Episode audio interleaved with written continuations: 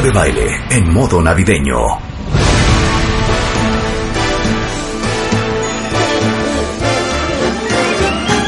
It's the most wonderful time of the year. With the kids jingle belling and everyone telling you be of good cheer. It's the most wonderful time It's the hap- happiest season of all. With those holiday greetings and gay happy meetings when friends come to call. Marta de Baile en modo navideño. Solo por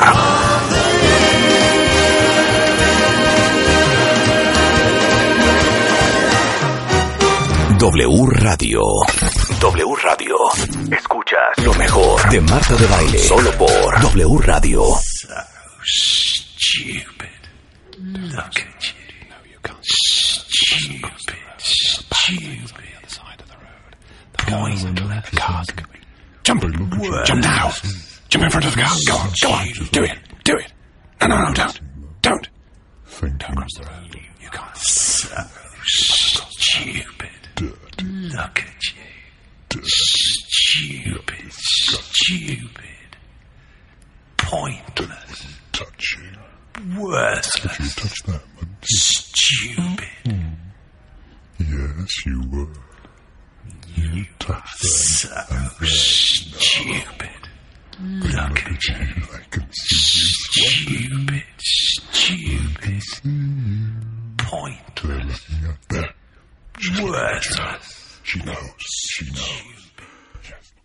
Están escuchando, que podrían pensar que sacamos este audio de un tráiler de una película de terror o que es como El Exorcista este 4, es un ejemplo, yo creo que muy fiel, y si no que eh, Mario y Silvia me corrijan, de lo que escucha una persona que tiene esquizofrenia. ¿Te parece que es bastante cercano a lo que tú has oído? Mm, Yo lo veo bastante lejano. ¿Sí? ¿Lo porque, sientes lejano? bueno, cada persona Lo vive tiene diferente. esquizofrenia, exacto, lo vive diferente. Entonces, a lo mejor esta persona que grabó su experiencia, Sí. pues lo sintió así, pero yo sinceramente nunca he sentido algo tan fuerte. tan fuerte. ¿Cómo es contigo? Pues yo más bien tengo alucinaciones visuales. Veo como espacios geométricos que también, este, bueno, me ha ayudado mucho pintarlos. Ha sido eh, muy padre la experiencia porque le puedo mostrar a las personas lo que es tener alucinaciones visuales. Claro. También a veces tengo alucinaciones auditivas, pero es como menos, mucho menos. En, Claro. en épocas de estrés sí puedo llegar a tener alucinaciones auditivas, hasta táctiles, eh, olfativas y gustativas cuando hay bastante estrés. Pero así como lo que acabamos de escuchar. Eso no te verdad, ha tocado a ti, cada quien lo vive diferente y ahorita vamos a hablar de eso tanto con el doctor Edilberto Peña como el doctor Raúl Escamilla, pero eh, tú empezaste con síntomas, Silvia, a los 16 años. Sí, así es. ¿Cómo era? Uf, pues fue, fue algo súper difícil, yo creo que lo más difícil que me ha tocado vivir en la vida porque no sabía lo que me estaba pasando. Empecé a creer que me estaban persiguiendo, que me querían matar, que había un grupo que estaba en complot hacia mí, o sea, y yo los veía, los podía ver y, y ellos me seguían. Yo estaba pues huyendo de ellos, estuve por toda la ciudad. Afortunadamente hubieron muchas personas que me ayudaron, mi familia, sobre todo mi mamá, mis hermanos, que trataron de, de ayudarme y pensaron al inicio que yo me estaba drogando. Entonces, este, no sabían qué hacer. Me llevaron con un psiquiatra y dijeron, tienes esquizofrenia paranoide. Yo, pues no, no sabía ni siquiera qué era eso. Me mandaban medicamentos, pero no me los quise tomar porque dije, estos son drogas, o sea, me hacen tener sueño, me hacen sentir mal. No me los tomé. Y fue hasta los 18 años que me internaron en una clínica que ya no existe, que se llama eh, la Clínica San Rafael, que bueno, la cerraron. Ahorita no sé si puedan comentar los doctores por qué cerraron esa clínica, pero nos trataban bastante mal en esa clínica. No me digas. Sí, Entonces te internan a los 18 años, Silvia, sí, por esquizofrenia paranoide. así es. Sí, eh, yo cuando llegué al hospital, pues también estaba todavía en psicosis. Se llama psicosis cuando estás, pues, con alucinaciones y delirio. Y bueno, pues yo no sabía dónde estaba. Igual, eh, cuando entro al hospital, a la clínica, eh, llegan un montón de cuidadoras a ver qué me pasaba. Me estresan a mí y, este, de hecho, llegaron hasta golpearme. Eh, me amarran y me inyectan en este momento un, pa- este, o sea, me tumba. Sí, un Al, día siguiente yo despierto y no sabía dónde estaba. De hecho, yo pensé que estaba en un campo de concentración. Entonces yo me quería escapar todo el tiempo. Rompía las ventanas, me amarraban y así estuve una semana casi totalmente amarrada porque no podía estar, no sabía dónde estaba, pues. Hasta que poco a poco fui entendiendo que era un hospital psiquiátrico. Me fue viendo uno de los psiquiatras de ahí y en ese momento ya con las medicinas, porque las medicinas te rescatan. ¿Sí? Si no tuviéramos medicinas no podríamos estar aquí, no podría estar yo aquí en este momento hablando ¿Y como lo sigues estoy medicada? haciendo. Claro, sí. Sí, sí. ¿Qué edad tienes, Silvia? Tengo 38 años. 38 años. O sea, llevas 22 años con esquizofrenia. Sí. Cuéntanos de ti, Mario. ¿El audio te suena? Sí. A mí, eh, yo tuve, eh, eh, yo escuchaba voces. Cuando yo empecé, yo escuchaba voces, tenía delirio de persecución. Sentía que todo el mundo me andaba siguiendo para meterme a la cárcel. Entonces, eh, pues estuve internado en muchos hospitales, estuve inclusive en el San Rafael, en- estuve en el San Bernardino, en el- la Clínica 10, en el Hospital San Fernando, estuve en muchos hospitales psiquiátricos, pero nunca quise darme cuenta que tenía esta enfermedad, o sea, nunca hasta que me intento suicidar, me corté todos los brazos, las venas de los brazos. Entonces yo decido acudir a que me ayuden cuando me sucede esto. Yo dije, no, no puede ser, o sea, en la que sigue me voy a matar, ¿no? Entonces es cuando decido que, que, que quería que me ayudaran, porque no, pues yo, yo decía, pues me voy a matar. Entonces, este, fue cuando me, me, me, me hablaron del doctor Raúl Escamilla y fue que acudí con él y tengo aproximadamente dos años, dos años y cachito que, que este, que no tengo una crisis, que no caigo en crisis. Espérame un segundo, Mario. ¿Cuántos años tienes? 48 años, ¿Y, y tu primer brote cuándo fue? cuando tenía 33 años. O sea, pasaste muchos años en Muchos este años, exactamente, sin entender qué sin pasaba. sí, y no Aparte, claro, Carla, tú estás casada con él desde qué edad? Sí, tenemos dos años casi y medio de casados. Ah, ok. O sea, Casi desde que empezamos a ver al doctor Escamilla. claro, no lo conoces antes. Sí lo conocía eh, por medio, porque bueno, yo lo conocí por medio de su hermana, pero eh, me manejaban que era lo que les decían en el seguro social, que era eh, una especie de depresión y una bajo, bajo autoestima, no una esquizofrenia ni bipolaridad. O sea, de todos los hospitales por los que pasaste, Mario, nunca nadie te diagnosticó correctamente. No, decían que era trastorno emocional, pero no era, pero nunca me hablaron de una esquizofrenia, ni una bipolaridad, ni un, ni una paranoia, ¿no? O sea, no, no me hablaban de eso. Y a diferencia de Silvia, que tenía alucinaciones visuales, las tuyas eran auditivas. A mí sí eran auditivas, sí, escuchaba que me hablaban, que me decían, este, cuídate, te van a, te van a encarcelar y, este, no vayas a trabajar y, Claro, y este, y todo el día. todo el día, sí, era todo el día. Es que es para volverte loco. Sí, no, o sea, imagínate vivir tantos años de que no quería salir a la calle, ya al último pensaba que este que me envenenaban el medic- el alimento. Claro. Bueno, eh, les vamos a poner nuevamente este audio y tú nos dices qué tan fiel es. Ok. Se los voy a dejar por lo menos un minuto. Pero imagínense ustedes vivir escuchando esto gran parte de tu día y gran parte de tu vida. Stupid. Look at you. No, you can't. Stupid. Stupid. Cars coming. Jump, jump now. Jump in front of the car. Go on, go on. Do it, do it. No, no, no, don't. Don't. Don't cross the road. You can't. So stupid. Look at you. Stupid. Stupid. Pointless. Touch you. Worthless. Touch that one. Stupid. Yes, you were.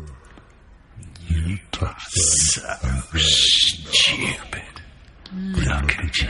I can see you Stupid. Stupid. Pointless. Worthless. She knows. She knows.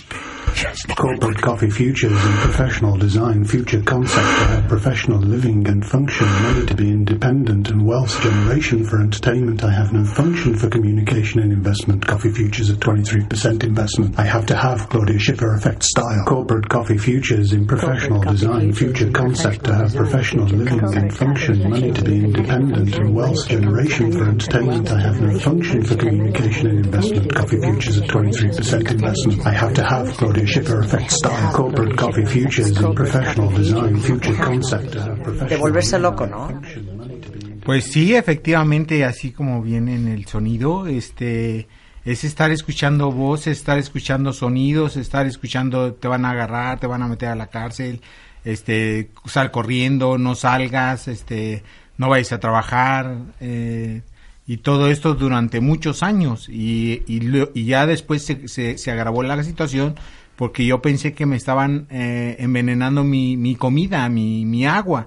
Por eso me volvía yo loco, entonces pues ya no comía, ya ya no tomaba agua, hasta el punto de que decía, no, pues ya no voy a tomar, a comer ni a tomar agua en la calle porque me están envenenando. Entonces, este, hasta así, así pasaron muchos años, muchos años, hasta hace poco, ¿no? Hoy estás medicado Muy bien medicado, sí. y mucho mejor. Mucho mejor, pero sí es complicado porque pues dan mucho sueño, este, eh, las, ah, las, las, los efectos secundarios son, son, son un poquito pesados. Eh, Dilberto Peña, nuestro neuropsiquiatra, maestro en ciencias médicas, director de investigación del INCIDE, que es el Instituto de Neurociencias, Investigación y Desarrollo Emocional, está hoy con nosotros. Hola. Y el doctor Raúl Escamilla, es psiquiatra, eh, su especialidad es justamente esquizofrenia. Él es eh, doctorante en ciencias médicas, jefe de la unidad de clínicas de subespecialidad y servicio de electroencefalografía y mapeo cerebral del Instituto Nacional de Psiquiatría. Bienvenidos a los dos. Hola. Muchas gracias. ¿Puedo empezar con, con Raúl, sin que te me enceles? Yo jamás, jamás, jamás. Explícale porque todo el mundo en redes sociales está flipando con este audio. Sí, en realidad es un fenómeno muy complejo. Las alucinaciones son percepciones falsas que son a través de los órganos de los sentidos que nos hacen percibir cosas, bueno, a los pacientes les hacen percibir cosas que no existen. Pueden involucrar cualquier tipo de modalidad sensorial, como ya mencionaba Silvia, eh, visuales, auditivas, olfatorias, eh, táctiles, somestésicas, pero las más comunes en los pacientes, a diferencia de lo que se ha pregonado en los medios o en televisión o, o en las películas, lo más común es que sean de tipo auditivo. Hay una forma también de graduar las alucinaciones. Para los pacientes no es lo mismo escuchar una sola voz de vez en cuando, en forma esporádica, en situaciones de estrés, allá escuchar varias voces que conversan entre sí o a veces no pueden distinguir qué dicen exactamente las voces, a veces las describen como murmullos, a veces pueden ser sonidos y ya en un grado más, ah, digamos, más severo del padecimiento, en pacientes que no están controlados, pueden ser voces que comentan actividades que tienen los pacientes, voces que a veces les dan órdenes, por ejemplo, pueden indicarles que hagan cosas que van en contra de sus valores o sus principios, o pues, lo más común es que sean alucinaciones auditivas de tipo crítico o que continuamente están castigando al paciente y a veces eso los puede llevar a los pacientes como a Jorge, como a como a Mario, a, situaciones muy difíciles en las que pueden llegar a atentar contra, contra su vida o contra, contra alguien más, ¿no? Hacer algo en contra de ellos. De hecho, hay una parte del audio, si arrancamos el audio desde donde nos quedamos, porque recuerdo este audio porque ya hicimos este programa alguna vez, que justamente van a escuchar las indicaciones de esta voz, este, no solamente eh, criticando, juzgando, insultando a la propia persona, sino también incitándola a otras cosas. To have professional living and function, money to be independent, and wealth generation for entertainment. I have no function for communication and investment. Coffee futures at 23% investment. I have to have Claudia Schiffer effect style corporate coffee futures and professional design future concept to have professional living and function, money to be independent, and wealth generation for entertainment. I have no function for communication and investment. Coffee futures at 23% investment. I have to have Claudia Schiffer effect style corporate coffee futures and professional design future future concept of professional living and function. Hello. Hello. Why are you ignoring me? You're bad. Hello. You're disgusting. Bad. You're filthy. You're bad. You bastard.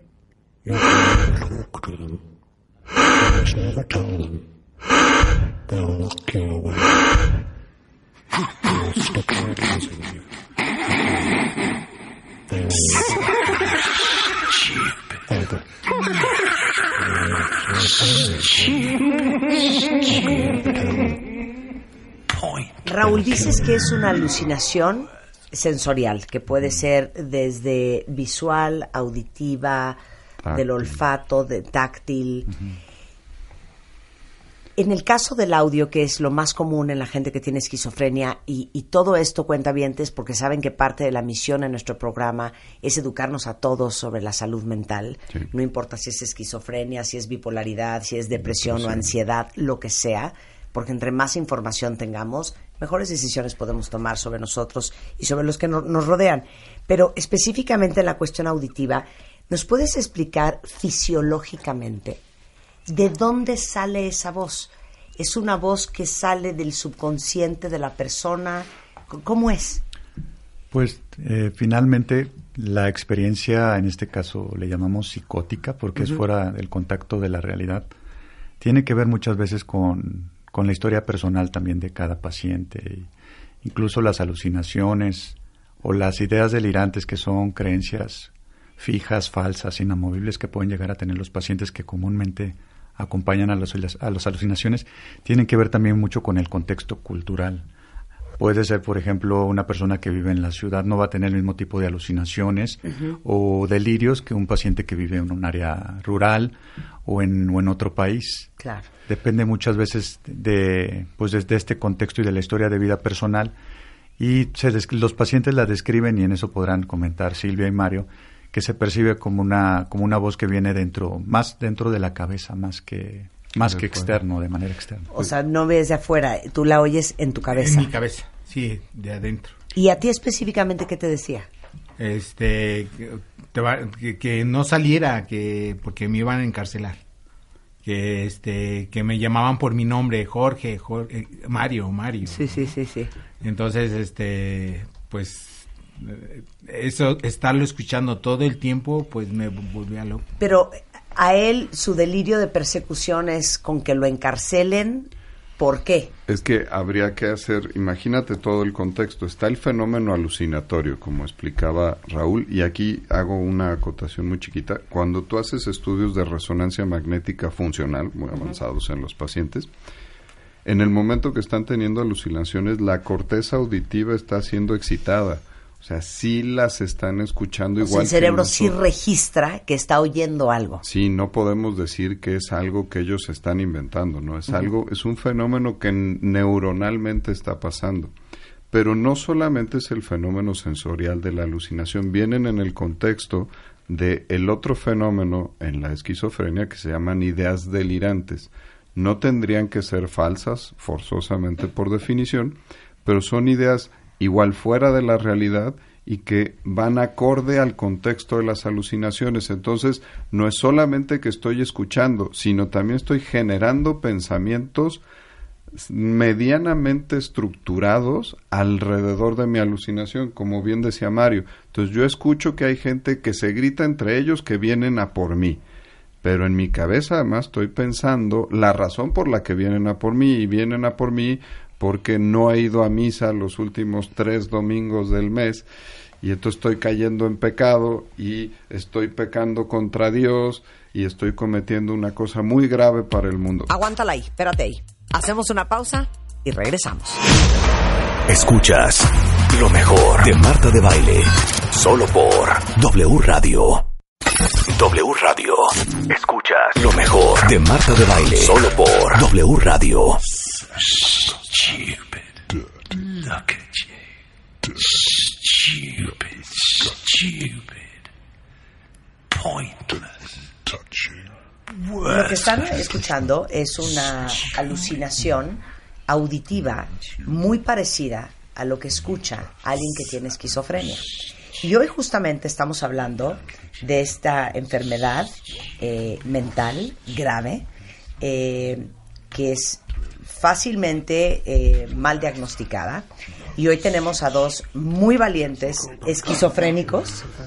De verdad, ¿no? No el insulto que le dices a tu marido de, te digo una cosa, estás como esquizofrénico. No, ellos sí son esquizofrénicos de verdad. Silvia, mil gracias por estar acá. Gracias. Eh, Mario, eh, Carla, la esposa de Mario, y bueno, el doctor Edilberto Peña, que es neuropsiquiatra del INCIDE, y el doctor Raúl Escamilla, que es psiquiatra especialista en esquizofrenia, tratando de entender, así como algún día les explicamos, la ansiedad, la depresión, los ataques de pánico, Bipolar. la bipolaridad y todas las enfermedades mentales para todos los que dicen, eso es pura imaginación, eso no existe, échale ganas. ¿no? Pacientes portadores de esquizofrenia se oye más bonito. Sí, pacientes portadores de esquizofrenia. Políticamente correcto. Eso es lo políticamente correcto. Sí, la de palabra... hecho, ya hay un Sí. grupo, perdón, ¿Sí? Venga, social que mm, ya no quieren llamarlo esquizofrenia, prefieren llamarlo discapacidad psicosocial. Discapacidad psico- Psicosocial. No, también ya no inventen, ahora todo, Sí. todo es políticamente incorrecto. No, bueno. Yo sentí a Mario muy cómodo con esquizofrénico. Sí, de hecho para él ha sido difícil. eh, en un principio me comentaba su familia que él quería, eh, bueno, más bien los medicamentos que le mandaba el seguro social y se los tenía que tomar y no se los tomaba, los escupía porque no quería tomárselos. Inclusive quien él pensaba que lo envenenaban en sus alimentos era su mamá. Y pues en lo más mínimo, ¿no? Claro, claro. Entonces- o tú le decías, cuídate, mi amor, que te vaya muy bien. yo normal, eh, oye, cuídate, este, o con cuidado. Ese con cuidado era, ¿qué me va a pasar? O sea, tú sabes que me va a pasar algo en la calle y me estás diciendo con cuidado, dímelo, ¿qué va a pasar? Ahorita, gracias a Dios y al doctor Raúl Escamilla, eh, ya el Mario puede escuchar cuídate y ya lo acepta normal. Sí.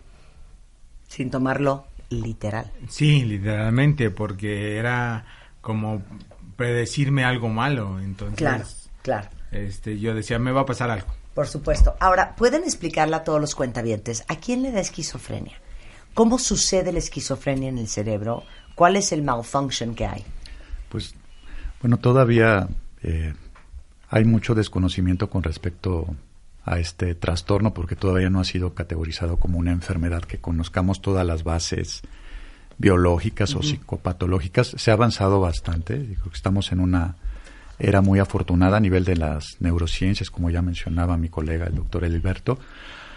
Es una, un trastorno de origen multifactorial en, en, el que factores biológicos y factores medioambientales se conjugan de alguna manera o es una forma como de receta para que surja esta, este padecimiento. No hay una fórmula clara. La edad característica de presentación es en la edad de la adolescencia o la edad adulta, los adultos jóvenes entre sí. los 15 y los 25 años en los hombres, los 25 y los 30, 35 años en las mujeres. Habitualmente se presenta un poco más tarde. Se habla que en las mujeres los estrógenos pueden jugar un papel protector, habitualmente tienen mejor pronóstico. La prevalencia es similar por género entre hombres y mujeres. La 50-50. 50-50 aproximadamente, pero los hombres, pareciera que hay más hombres porque son los que eh, demandan o consumen más recursos de salud o atención médica. Ya. Y la prevalencia a nivel mundial, incluso a nivel nacional, es alrededor del 1%, cerca del 1% pero es un, no es tan frecuente como otro tipo de padecimientos como una depresión, un trastorno de ansiedad, pero el impacto a nivel psicosocial por la disfunción que tienen es... Pero dime una cosa, es que traes probablemente un gen y existe algo que te lo dispara. Y te lo pregunto porque cuando hicimos este primer programa sobre esquizofrenia, cuentavientes, tuvimos a un chavo esquizofrénico que se le disparó por el uso de marihuana. Eso era lo que él explicaba, ¿no? Entonces, por eso te pregunto de cuáles son los disparadores o es diferente para cada persona. puede ser diferente para cada persona. Habitualmente hay una base o una predisposición biológica en, todos que, que viene desde, pues puede ser desde el nacimiento. El factor mejor caracterizado desde el punto de vista biológico es el genético pero no estamos hablando de un gen, esto es muy complejo estudiar desde el punto de vista del abordaje de la etiología de los trastornos mentales. Se habla que son una serie de genes o conjunto de genes que probablemente no solamente están vinculados con esquizofrenia, lo que platicábamos hace rato antes, de entrar a cabina, que también se comparte para la predisposición del trastorno bipolar. Incluso si hay algún antecedente en la familia de esquizofrenia o trastorno bipolar, se comparte la predisposición y a lo largo de la vida puede haber diferentes eventos o estresores, incluso desde la concepción, del momento del nacimiento, trauma obstétrico, crisis convulsivas, traumatismo cráneoencefálico, algún estresor psicosocial relevante y sobre todo en estos tiempos de exposición a sustancias, sobre todo estimulantes, pueden ser un factor que detone o que precipite una enfermedad como esta, pero no son tampoco determinantes. Claro. Ahí hay un fenómeno que era base de lo que platicábamos afuera, como se comparte una cierta heredabilidad, los familiares, aunque no sean portadores de la enfermedad, tienen ciertos tipos característicos de personalidad o suelen ser un poquito desconfiados, retraídos.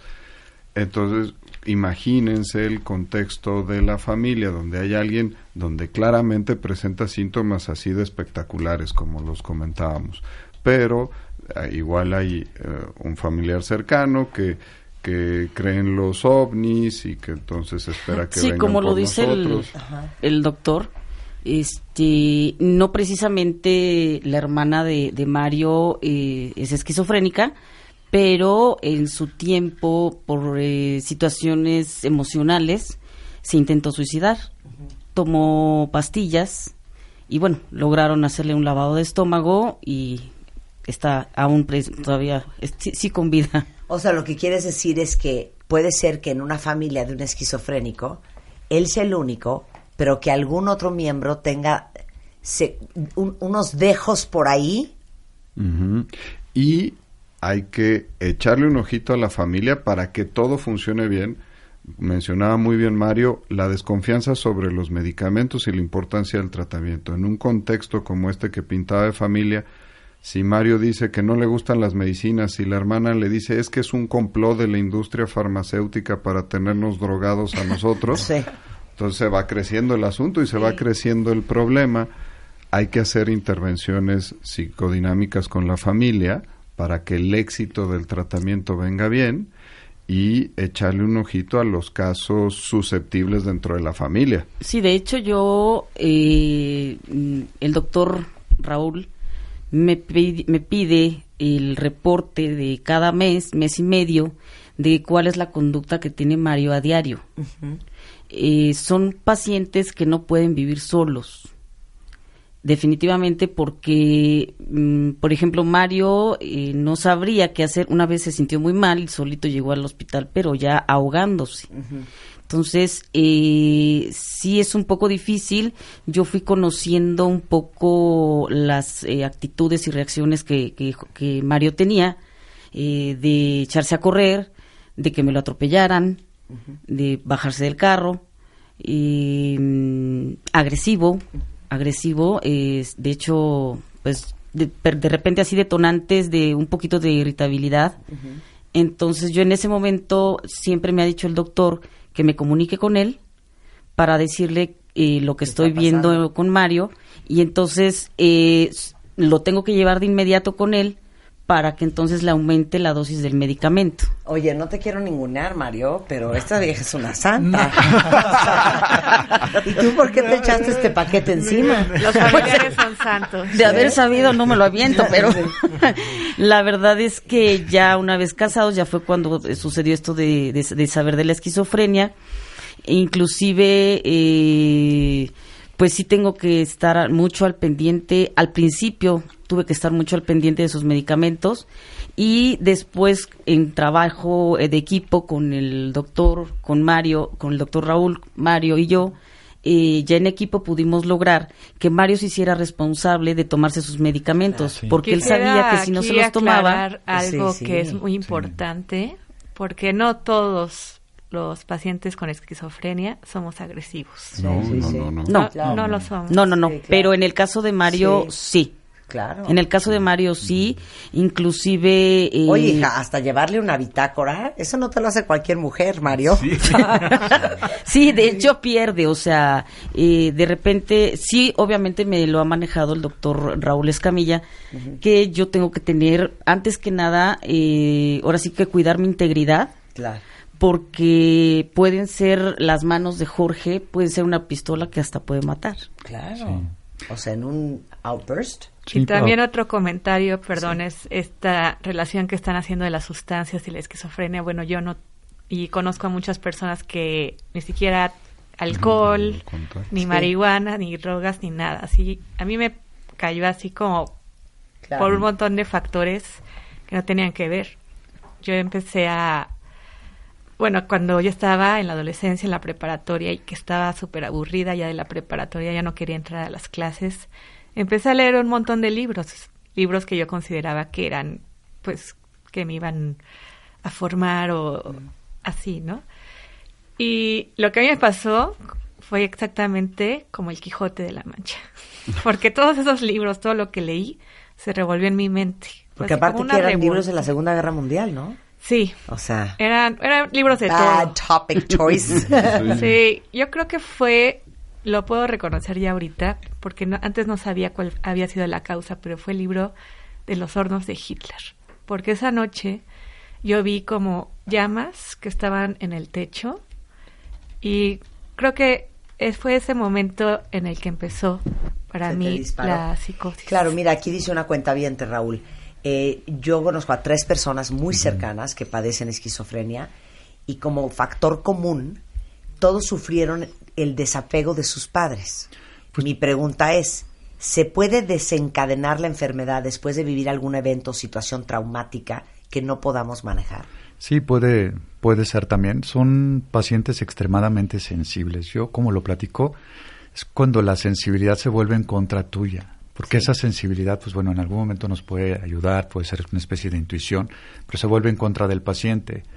Otro aspecto muy importante que ahorita mencionaron es que el paciente no se da cuenta. Parece que es el último que se da cuenta que está enfermo. Sí. Así es, sí. Siempre Sí, la sí. familia o, el, o, el- o a veces tiene que interven- intervenir alguna autoridad. Y esa es la parte más difícil, que el paciente acepte en algún momento su enfermedad y aparte que acepte tomar un medicamento, que muchas veces estos medicamentos son pues prácticamente durante toda la vida, porque Claro. la medicina no ha llegado como un avance para ofrecer una cura. Lo que podemos ofrecer es, Control. es un control. Claro, pero a ver, ¿por qué son los últimos en aceptar que no están bien? Si uno pensaría, oye, yo a veces me despierto y estoy triste o estoy deprimida o estoy comiendo de más y sé, ubico perfecto que estoy ansiosa. ¿Por qué ustedes no logran conectar con esa emoción de decir, esto no es normal, esto no está bien? Yo hasta que no me quise suicidar entendí.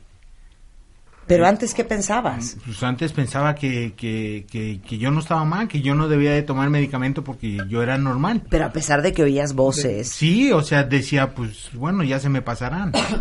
Pero yo entendí hasta que me quise quitar la... está bien. ¿Tú, Silvia? El problema es que está en la mente, en el cerebro.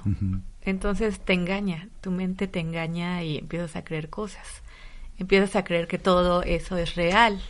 Si te dieras cuenta de que es irreal, como fantasear, tener sueños y regresas, no nosotros no regresamos, nos quedamos en la película que gira y que gira y no la podemos detener. Sí, pues el cerebro es lo que te permite darte cuenta que estás mal, Claro, que tienes alguna molestia y el cerebro no está funcionando. sí. Es como si ahorita te dijera que en lugar de estar en una cabina de radio estamos en un hospital y yo estuviera convencido, Convencido. Este, de que estamos en un hospital y tú no podrías sacarme de esa idea, ¿no? Que Claro. tú eres una enfermera, que ellos este, son acompañantes terapéuticos o el jefe del hospital y Sí, por Para ellos ejemplo, real. cuando se llega a enojar Jorge, Sí. este él no se da cuenta de ello. Entonces, cuando yo le hablo al doctor para decirle, oiga, es que yo veo a Jorge Mario, eh, pues con esta actitud, me dice, tráemelo. Inmediatamente tráemelo. Entonces, eh, yo ya, inclusive el doctor Rescamilla me dijo que tenía que tomar cursos de grupo de apoyo para saber cómo conocer Claro. la, lo que es la esquizofrenia y cómo tratarlo, porque eh, Mario al enojarse, él hasta vuelve a vivir la situación del enojo en consulta Claro. y hasta se enoja con el doctor. ¿Cómo? ¿Cómo? Sí, pues sucede. Estamos platicando ahorita, Heriberto y yo, de ese tema, que dentro de las especialidades médicas, bueno, nosotros como trabajadores en un hospital nos pagan riesgo. Somos los que estamos más propensos a sufrir a veces algún tipo de agresión. De agresión. Digo, afortunadamente la mayoría son verbales. Sí, yo veo al doctor Escamilla muy cansado, de hecho. ¿eh? Veo a un señor desgastado, mayor de su edad. No, pero, pero sí es No, una... O sea, ¿pero que ¿Te tener mucho insultan los cuidado. pacientes? No, y de todas maneras uno, digo, yo ya llevo casi cerca de 20 años viendo pacientes, pero yo creo que uno nunca se puede confiar tampoco. Y lo primero ¿Pero de es qué estás hablando? Estás hablando como en parábola. Ajá. O sea, de que se volteen y te, Sí, y te, y te desde aven- lastimen. desde ave- te pueden lastimar, te pueden desde arrojar un vaso con agua, este te meten dentro del Del delirio. delirio. Sí. Él es el que me da las pastillas, entonces Él él, es el que me está quiere matar, coludido. claro. O si no, es el chalán de los vecinos malvados que están aquí alrededor de mi casa que Claro. me quieren matar. Claro. Y es que, fíjate, a- hay- habría que poner un poquito el foco en la edad de aparición. Si te pasa de la adolescencia al principio de la edad adulta es cuando empiezas a formar el resto de tu vida, cuando eliges carrera, cuando eliges pareja. Ahí es donde se te desestructura la vida. Por eso comentaban ahorita muy bien acerca de que, pues a veces no puedes vivir solo porque no alcanzaste a estructurarte muy bien. Si te pega una depresión a los 28 años, pues ya acabaste tu carrera, estás casado, tienes quien te dé soporte y te echa un poquito la mano. Claro. Pero estas edades, pues, hay experiencias de, de centros terapéuticos. En España hay algunos donde construyen edificios de departamentos, donde están cerca de trabajos, donde están todos cuidados. Pero es una enfermedad que por el inicio donde te da, tienes que estar siempre muy bien monitoreado. Claro. Regresando del corte, eh, ¿cuáles son los primeros síntomas de que esto puede ser esquizofrenia? Vamos a explicar la diferencia entre psicosis y esquizofrenia Sí. y entre esquizofrenia y bipolaridad. Y. Todo regresando del corte, aprendiendo hoy en doble To have professional living and function, money to be independent, and wealth generation for entertainment, I have no function for communication and investment. W Radio. Escuchas lo mejor de Marta de Baile. Solo por W Radio. Este mes, en Revista MOA, una guía infalible para entrenar tu mente y alcanzar la abundancia en 2019 con colaboraciones de Tony Cara y Mo Gaudat. Además, ¿te la vives en la oficina haciendo el trabajo de todos? Es tu culpa. Te explicamos cómo delegar. Sobrevive a tu familia en las fiestas y el resto del año. Y el horóscopo chino nos dice, ¿por qué no tenerle miedo al cerdo? MOA Diciembre Enero, una edición de mucha abundancia, alegría y paz mental. Una revista de Marta de Baile. Lo mejor, lo mejor de Marta de Baile. Solo por W Radio. W. W Radio. Hacemos una pausa. Escuchas lo mejor de Marta de Baile. Solo por W Radio. Estamos de vuelta.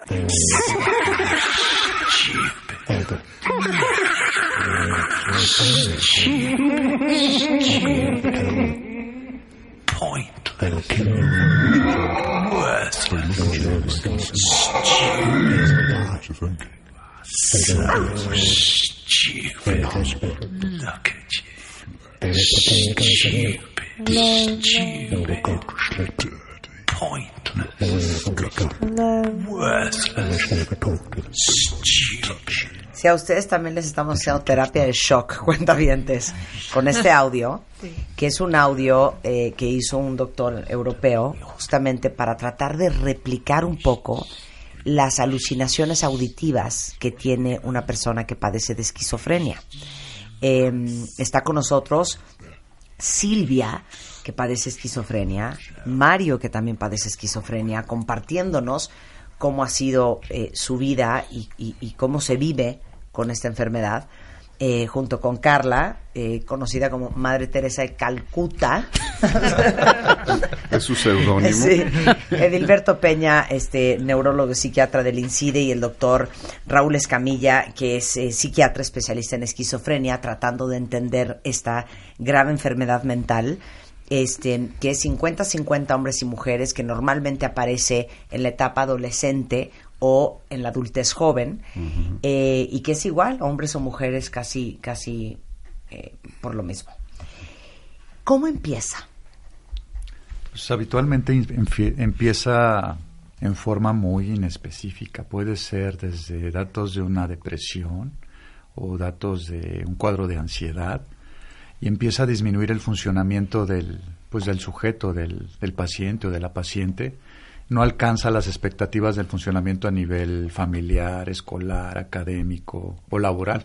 Hablo más del, del funcionamiento académico porque es la- habitualmente es el, el sujeto que está cursando la universidad y Sí. no cumple de acuerdo Sí. a las expectativas. Se empiezan a aislar. Puede haber deterioro en el cuidado personal, en la higiene, el, el aliño.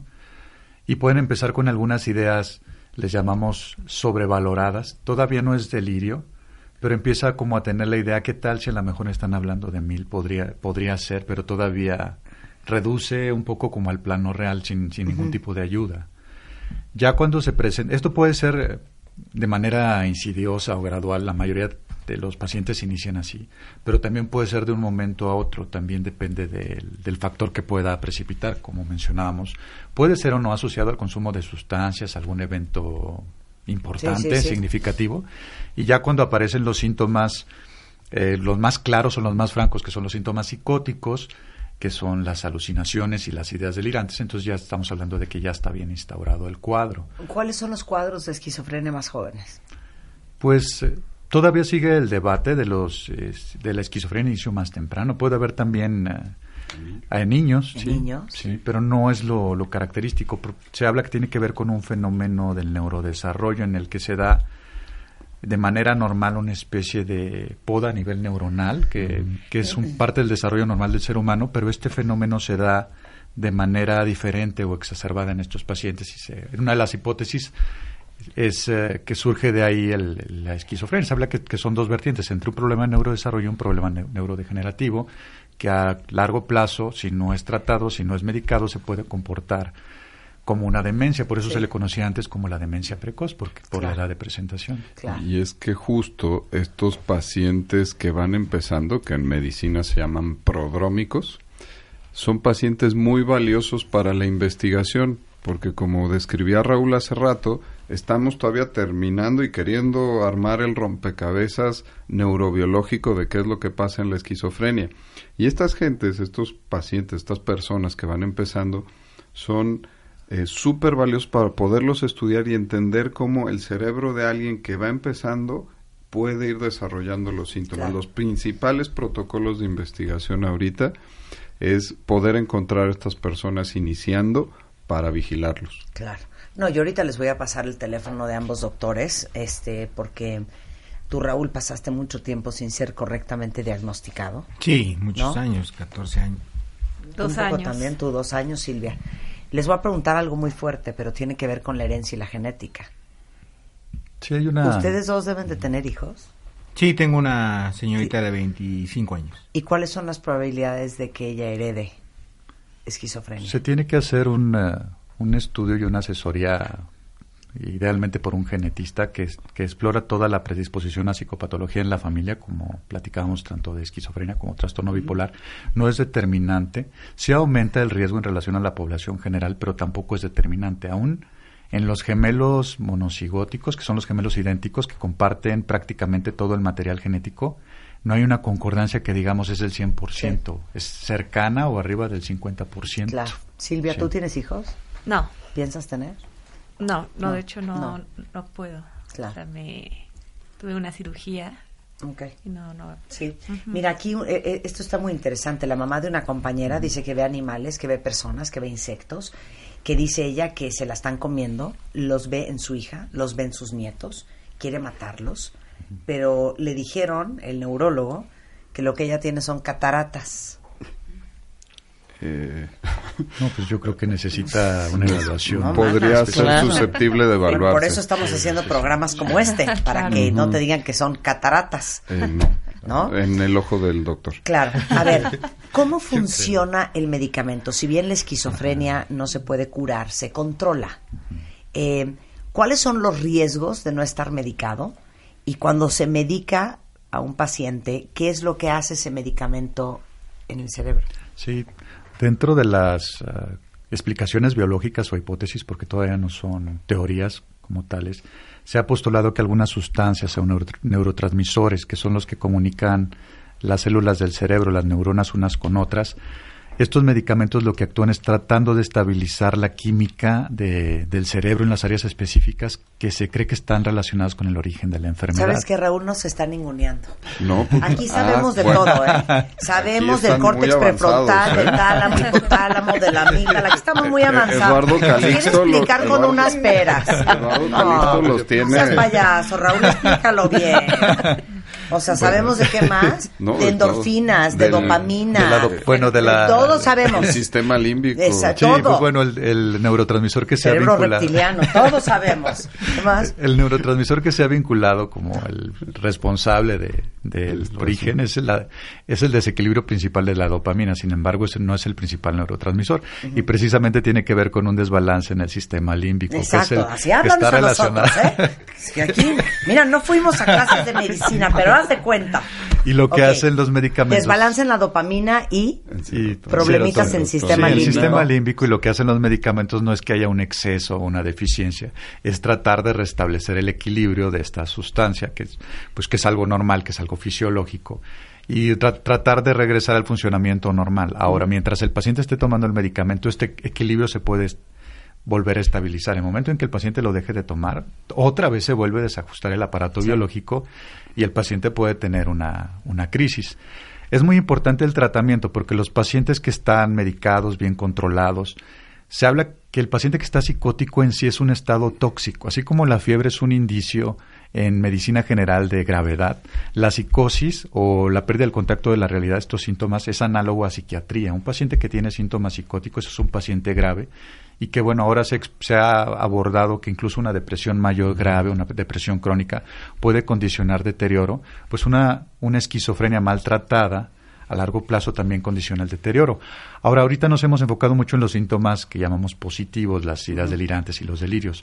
Sin embargo, los responsables de la discapacidad o que el paciente no se pueda reincorporar tiene que ver más con otros síntomas, que son el espectro de los síntomas negativos y deterioro cognitivo. Los síntomas negativos es que el paciente puede tener síntomas en los cuales le cuesta trabajo relacionarse, se aísla, no tiene iniciativa, le cuesta. Mucha gente lo confunde como con flojera o como depresión, pero este es el otro la, la otra cara de la moneda, que son los síntomas negativos por los cuales les puede costar trabajo a veces funcionar en un trabajo, en la escuela o con las demandas de la familia.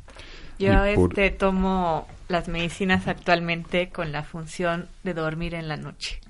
Porque si no las tomo, como yo digo, la ardilla esté girando, girando, pensamientos tras pensamientos y no puedo conciliar, conciliar el sueño. Y por esta combinación de síntomas positivos y negativos que pueden fluctuar a través de la evolución del paciente, por eso hay que estar viendo al paciente, porque a veces le dejarás un medicamento y luego pensarás que una combinación de un par o luego lo modificas por otro. Es de este tipo de enfermedades donde, ah, bueno, ya me la diagnosticaron, ya me dieron una medicina. Sí, ya me sigo como ya, gorda en tobogán, me sigo. 20 años. No. no, no, no. Hay que estar Hay ajustando. que estar checándose con su médico, aunque nada más vayan a saludarlo. Sí, por Oye, ejemplo, me- eh, en el caso de, de Mario, Mario. este, sí sucede esto que lo ve uno bien y de repente cuando empieza esa, esa pequeña irritabilidad así de como que se enoja de todo, a mí ya se me dispara esa situación y tengo que hablar con el doctor. Hay que volver Algo, a ajustar. sí, que me, llam- me llamó mucho la atención y que yo no conocía de, de Mario, es que yo le decía, doctor, le paso a Mario para que le haga ver que está mal, o sea, que se tranquilice. Y me dice el doctor Escamilla, me dice, no.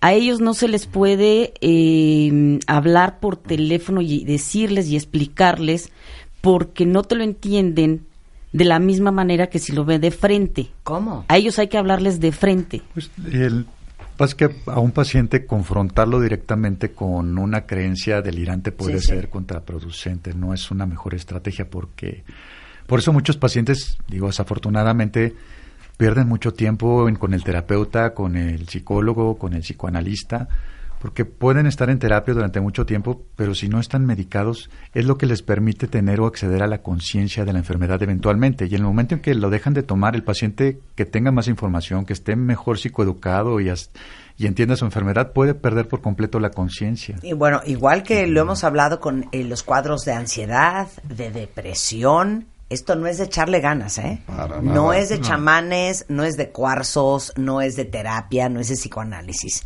Esto es un desbalance en el cerebro y eso se compone con medicamento. No, y esto va. de echarle ganas, la palabra, échale ganas, es como decirles, Chinga tu Chinga madre. tu madre. Sí, claro. No, pero es que de hecho sí Literal. podemos echarle ganas, porque hay O sea, mucha literatura sí, claro, pues sí. que dice que no sí. tenemos voluntad propia, ¿cómo no No, vamos a sí tener la voluntad? tienen, pero el echa- la palabra textual, Claro. o sea, la frase textual, échale ganas, Sí. es un chinga tu madre. Sí, claro. Eh, eh, El échale ganas sobre en el contexto Oye, de que te vas a curar Hasta en tus echándole- cinco sentidos es una mentada de madre. de que te vas a curar echándole ganas. Claro. Si haces lo que hay que hacer y encima le echas ganas Claro. para estar mejor, adelante. Sí, porque piensa el paciente que ya se- su, cor- su cerebro ya se alivió, puede dejar el medicamento y dice, mi cerebro ya aprendió, ya se corrigió, Sí. ya se estabilizó. Oye, y- que me estoy riendo ahorita yo sola, ¿eh? Muy Te lo tengo que decir porque si no Sí, voy a sí. vomitar. O sea, venimos de, una, de, de un audio catastrófico, ¿no? Sí. Que es muy fuerte y estamos hablando de un tema muy fuerte. Y ustedes dos con una voz de ultratumba, así. Hazme una pregunta. Pon el audio, pon el audio. Venimos de la... Hazme una pregunta. Mm, ¿Cómo estás, Marta? Gracias por la invitación al programa. Bueno, muchísimas gracias. Yo les diría que pues de una u otra forma les quiso- No, güey. Pues Los dos están hablando así. hay que darle En vez de la hablar sí, como oye. Chabelo, dando una alegría. Tú- tú Oye, pero, pero los que nos dedicamos a ver este tipo de pacientes, a veces tenemos esa personalidad Sí, en, en la clínica de esquizofrenia. No- Ya vi. Sí, en el hospital nos hacen el bullying de los síntomas negativos de también. sí. No, yo de hecho sí le he preguntado al doctor ¿Está Escamilla, usted bien? con tanto paciente que ve, ¿está usted bien? O también ya está cayendo en esquizofrenia, O porque... también que le igual se corren tienen las que venas. medicar, ¿no? Sí. Oye, eh, una, una pregunta muy importante, a ver si lo podemos hacer lo más claro posible. ¿Cuál es la diferencia, Raúl, entre alguien esquizofrénico, alguien bipolar y alguien psicótico? Sí. Pues yo te puedo explicar ahorita la diferencia entre psicosis y, es- y esquizofrenia. En esquizofrenia, y, y bueno, mi colega te puede hablar un poco más de trastorno bipolar, que tiene más experiencia. La psicosis es la pérdida del contacto con la realidad. Puede ser alucinaciones, ideas delirantes, y no es sinónimo de esquizofrenia. Incluso muchos padecimientos médicos pueden cursar con síntomas psicóticos o bajo el estado de alguna sustancia, no necesariamente que se haya desencadenado un cuadro mayor, pueden presentar también síntomas psicóticos, algunos problemas médicos, hormonales, algunas condiciones neurológicas. Por eso el diagnóstico de esquizofrenia es de exclusión. Primero, nuestra tarea como médico es descartar cualquier condición médica que pueda cursar con síntomas psicóticos y finalmente cuando ya hemos agotado todas las posibilidades de alguna situación médica, entonces ya empezamos a abordar alguna cuestión O funcional. sea, ¿puede ser esquizofrénico y no tener psicosis? O Eh, todos los esquizofrénicos tienen psicosis. En algún momento de su evolución ah, pueden, no tener, pero casi todos en algún momento de su vida han O puede ser psicótico psicóticos. y no tener esquizofrenia. Exactamente. Bueno, perdón, ahorita hablamos Sí. en un corte Sí, sí, comercial. Yo tengo identificados dos antibióticos que me producen psicosis. Que te dan puede ser. no que te dan ansiedad. No te despegas de la realidad te sientes muy mal cuando los tomas Te lo y casi te dan un de ataque de, ansiedad. la psicosis es el síntoma. Ajá. y varias enfermedades pueden compartir un síntoma. Un paciente con trastorno bipolar en un estado de acelere de manía muy grande puede estar psicótico. Un paciente deprimido muy severo puede ponerse psicótico.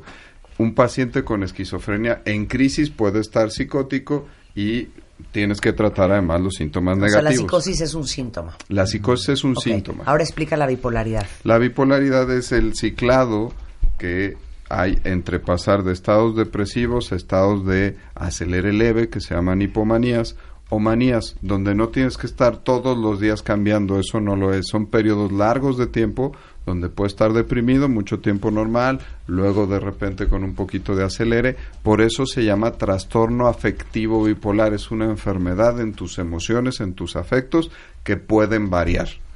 ¿Lo dije bien? ¿Será que seremos bipolares? Eh, no. Pero es súper fácil ser bipolar. No. No. No. Pero a ver, todos los que están tres días felices, cuatro días mentando madres, ocho días deprimidos, Son periodos- otro días que se los lleve el diablo. Pues otro... tú y yo, hija. Son O sea, pues periodos largos. bipolar. Bueno, eso es No. neurosis, yo creo. Gracias, amiga. Estás neurasténica. Ya ahí tienes tu diagnóstico. Oye, ¿Cómo nos Sí. reímos? La neurastenia Eh, es tan de mi abuela. Eso es como de los existe el 40, término. ¿no? No, ese es freudiano. Eso es Neurastenia es, la traducción de la hueva mental. Eso, astenia en Sí, medicina es flojera. mental. Sí, y neuro es de la cabezota. Pero sí, las abuelitas decían, estás neurasténico. No, mi abuela era de, es que tiene una neurastenia en el último grado. Oye, a ella la diagnosticaron con neurastenia en el plexo solar. O sea, ¿me explicas qué es eso? El plexo solar está aquí. Sí, aquí, aquí, aquí, claro, aquí en claro. el pecho. Oye, entonces la bipolaridad, Ajá. este, no somos bipolares los que estamos. No, Eh, los que están en esta cabina no. Ok. Sí. Sí, de ahí sí puedo meter las manos, ya allá afuera ya no. Y como bien decíamos, la, la susceptibilidad, la facilitación en los genes de la esquizofrenia se comparten con trastorno bipolar. Entonces sí puede haber casos en unas familias donde haya por ahí un primo con esquizofrenia y otro con trastorno bipolar. La pregunta más complicada de todas. Sí.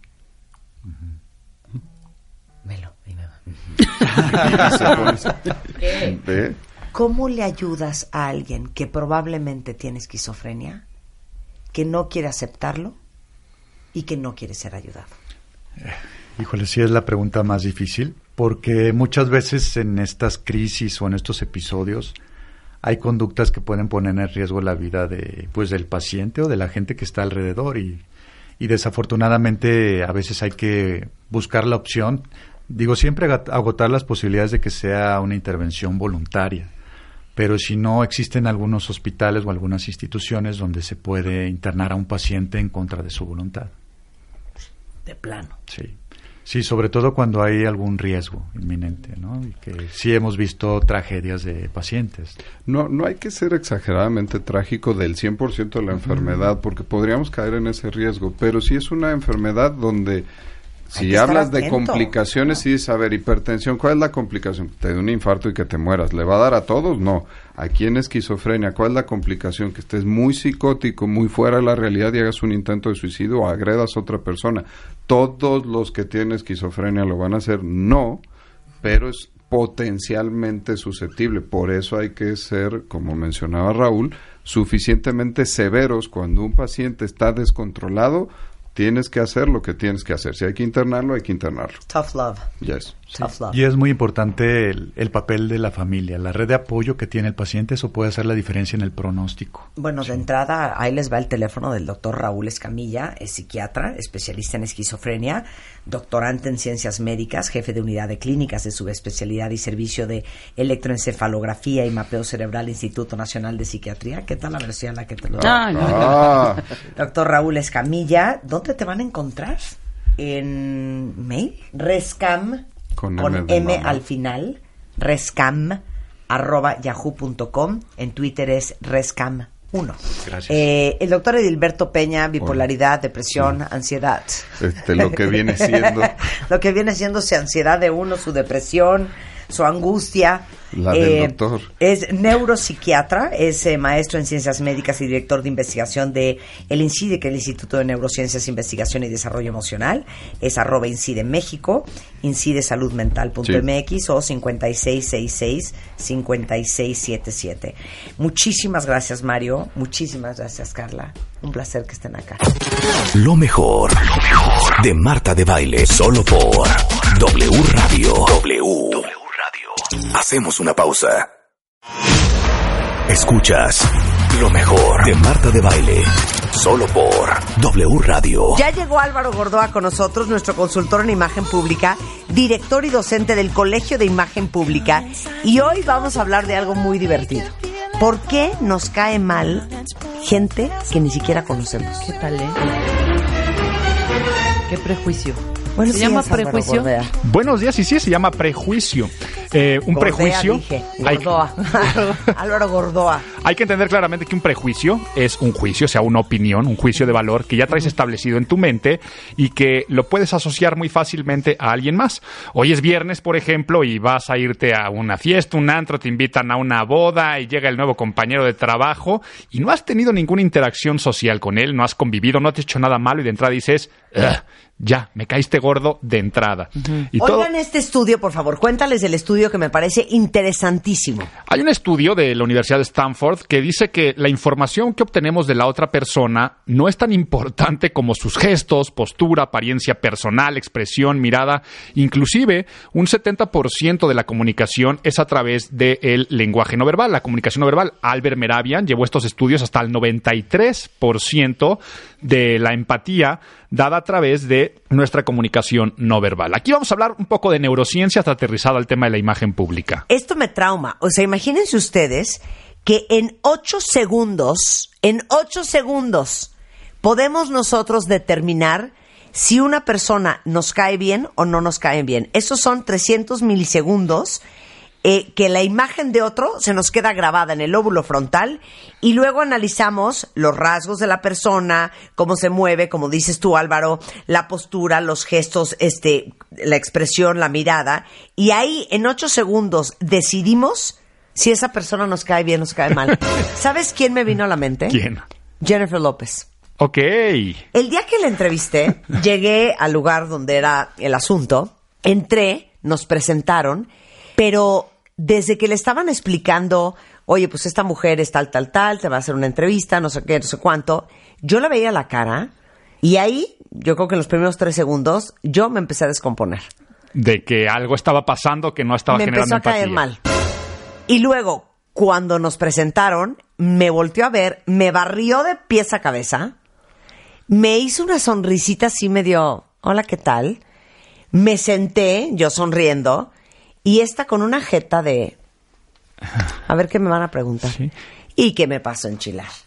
Entonces, en vez de hacerle una entrevista larguísima, le dije, a ver, J-Lo, vamos a hacer una cosa de ¿Tu preguntas y respuestas discografía? Ok, rápidas. bye, adiós. Ok, este, ya sabes, acting or singing, singing or dancing, este, ya sabes, este, music or theater, así, súper rápido. Le dije, thank you very much, me paré y me largué.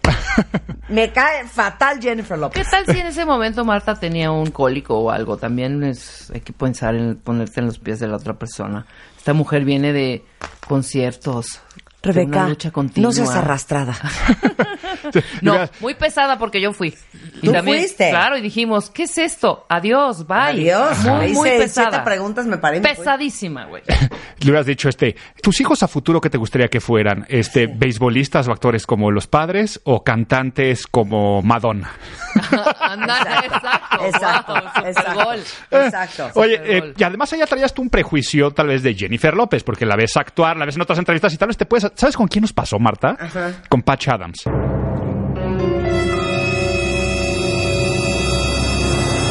No, bueno. No, cuéntales tú eso. Ajá. No, cuéntales quién es Patch Adams, todo lo que pasó. Patch Adams, eh, creador de la risoterapia, medicina de la risa, este, se hizo la película en su nombre, Robin Williams la, la actuó, y en la película te lo muestran como una persona pues muy simplona, siempre con una sonrisa, llevando la alegría a los niños. Una monada. Ajá, te lo muestran y, y- y tienes ese prejuicio, ¿no? Una persona que se disfraza de payaso y creó todo este movimiento a hospitales, pues tiene que ser muy romántico, muy noble, muy encantador. abierto, encantador. Sí. Y la verdad es que como lo retratan en la película, no es en la realidad. O sea, él es un hombre eh, enfocado a la medicina, a las neurociencias, Sí. y cuando lo tienes de uno a uno, es una persona inclusive no, soberbia. Cuéntales cómo estuvo esto con Patch Adams.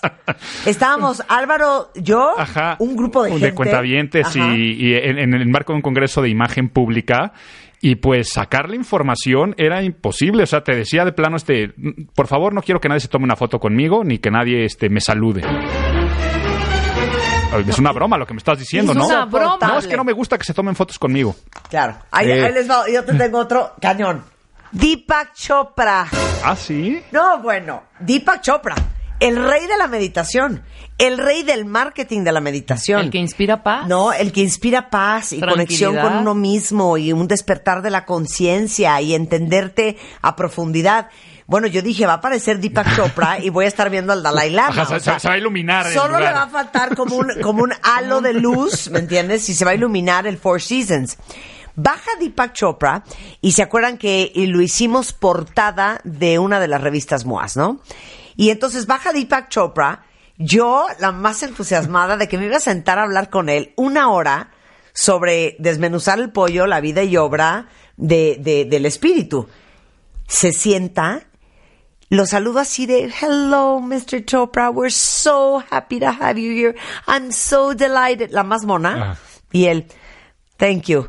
Eh, should we begin? Así de empezamos. Y entonces yo empiezo a platicar con él, buscando así que me dijera como un cura, como el cura sí, sí, sí, Hidalgo, sí. ya sabes, de una manera súper amorosa. Una neurosis, dije, no puede ser. Este hombre vende dinerales de cursos y de meditaciones. Si la gente supiera que es más neurótico que todos nosotros juntos. ¿Por qué no salió un librito de los Como suyos? diría mi abuela, una neurastenia, la de Deepak Chopra. Cuando al final se tenía que tomar fotos con nosotros, pues era la portada de una revista muy importante. Ajá. Bueno, era de, así de, ¿ya?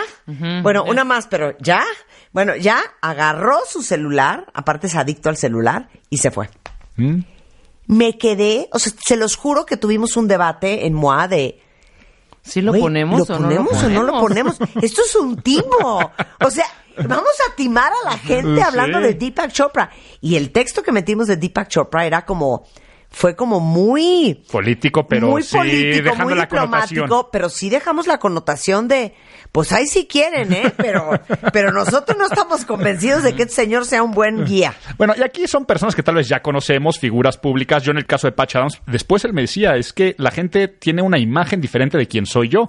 A él no jugaba a su favor. El caso de Deepak Chopra, pues no, no sé cómo Sí, sea, sí, sí, cómo funcione, ¿no? y de Jay lo menos. Pero ¿qué pasa cuando de plano ni siquiera tienes el conocimiento, ¿no? Sí, claro, Te voy a va, va a venir este Sofía con el nuevo novio a la reunión familiar. Claro. O ya llegó el nuevo este gerente de Merca y lo presentan. Y que de entrada en estos ocho segundos no generas empatía. Ya como Rizzolatti, creador de, el investigador que sacó todo esto de las neuronas de la empatía, las neuronas espejo, se dio cuenta que es una cuestión meramente animal. De hecho, lo empezó a ver con los primates, con algunos eh, eh, chimpancés, de cómo podía darse este círculo de empatía. Pero luego también se daba entre el chimpancé y el hombre. Y todo esto hay cinco puntos clarísimos que van mucho más allá de lo que te han dicho, lo que te han contado.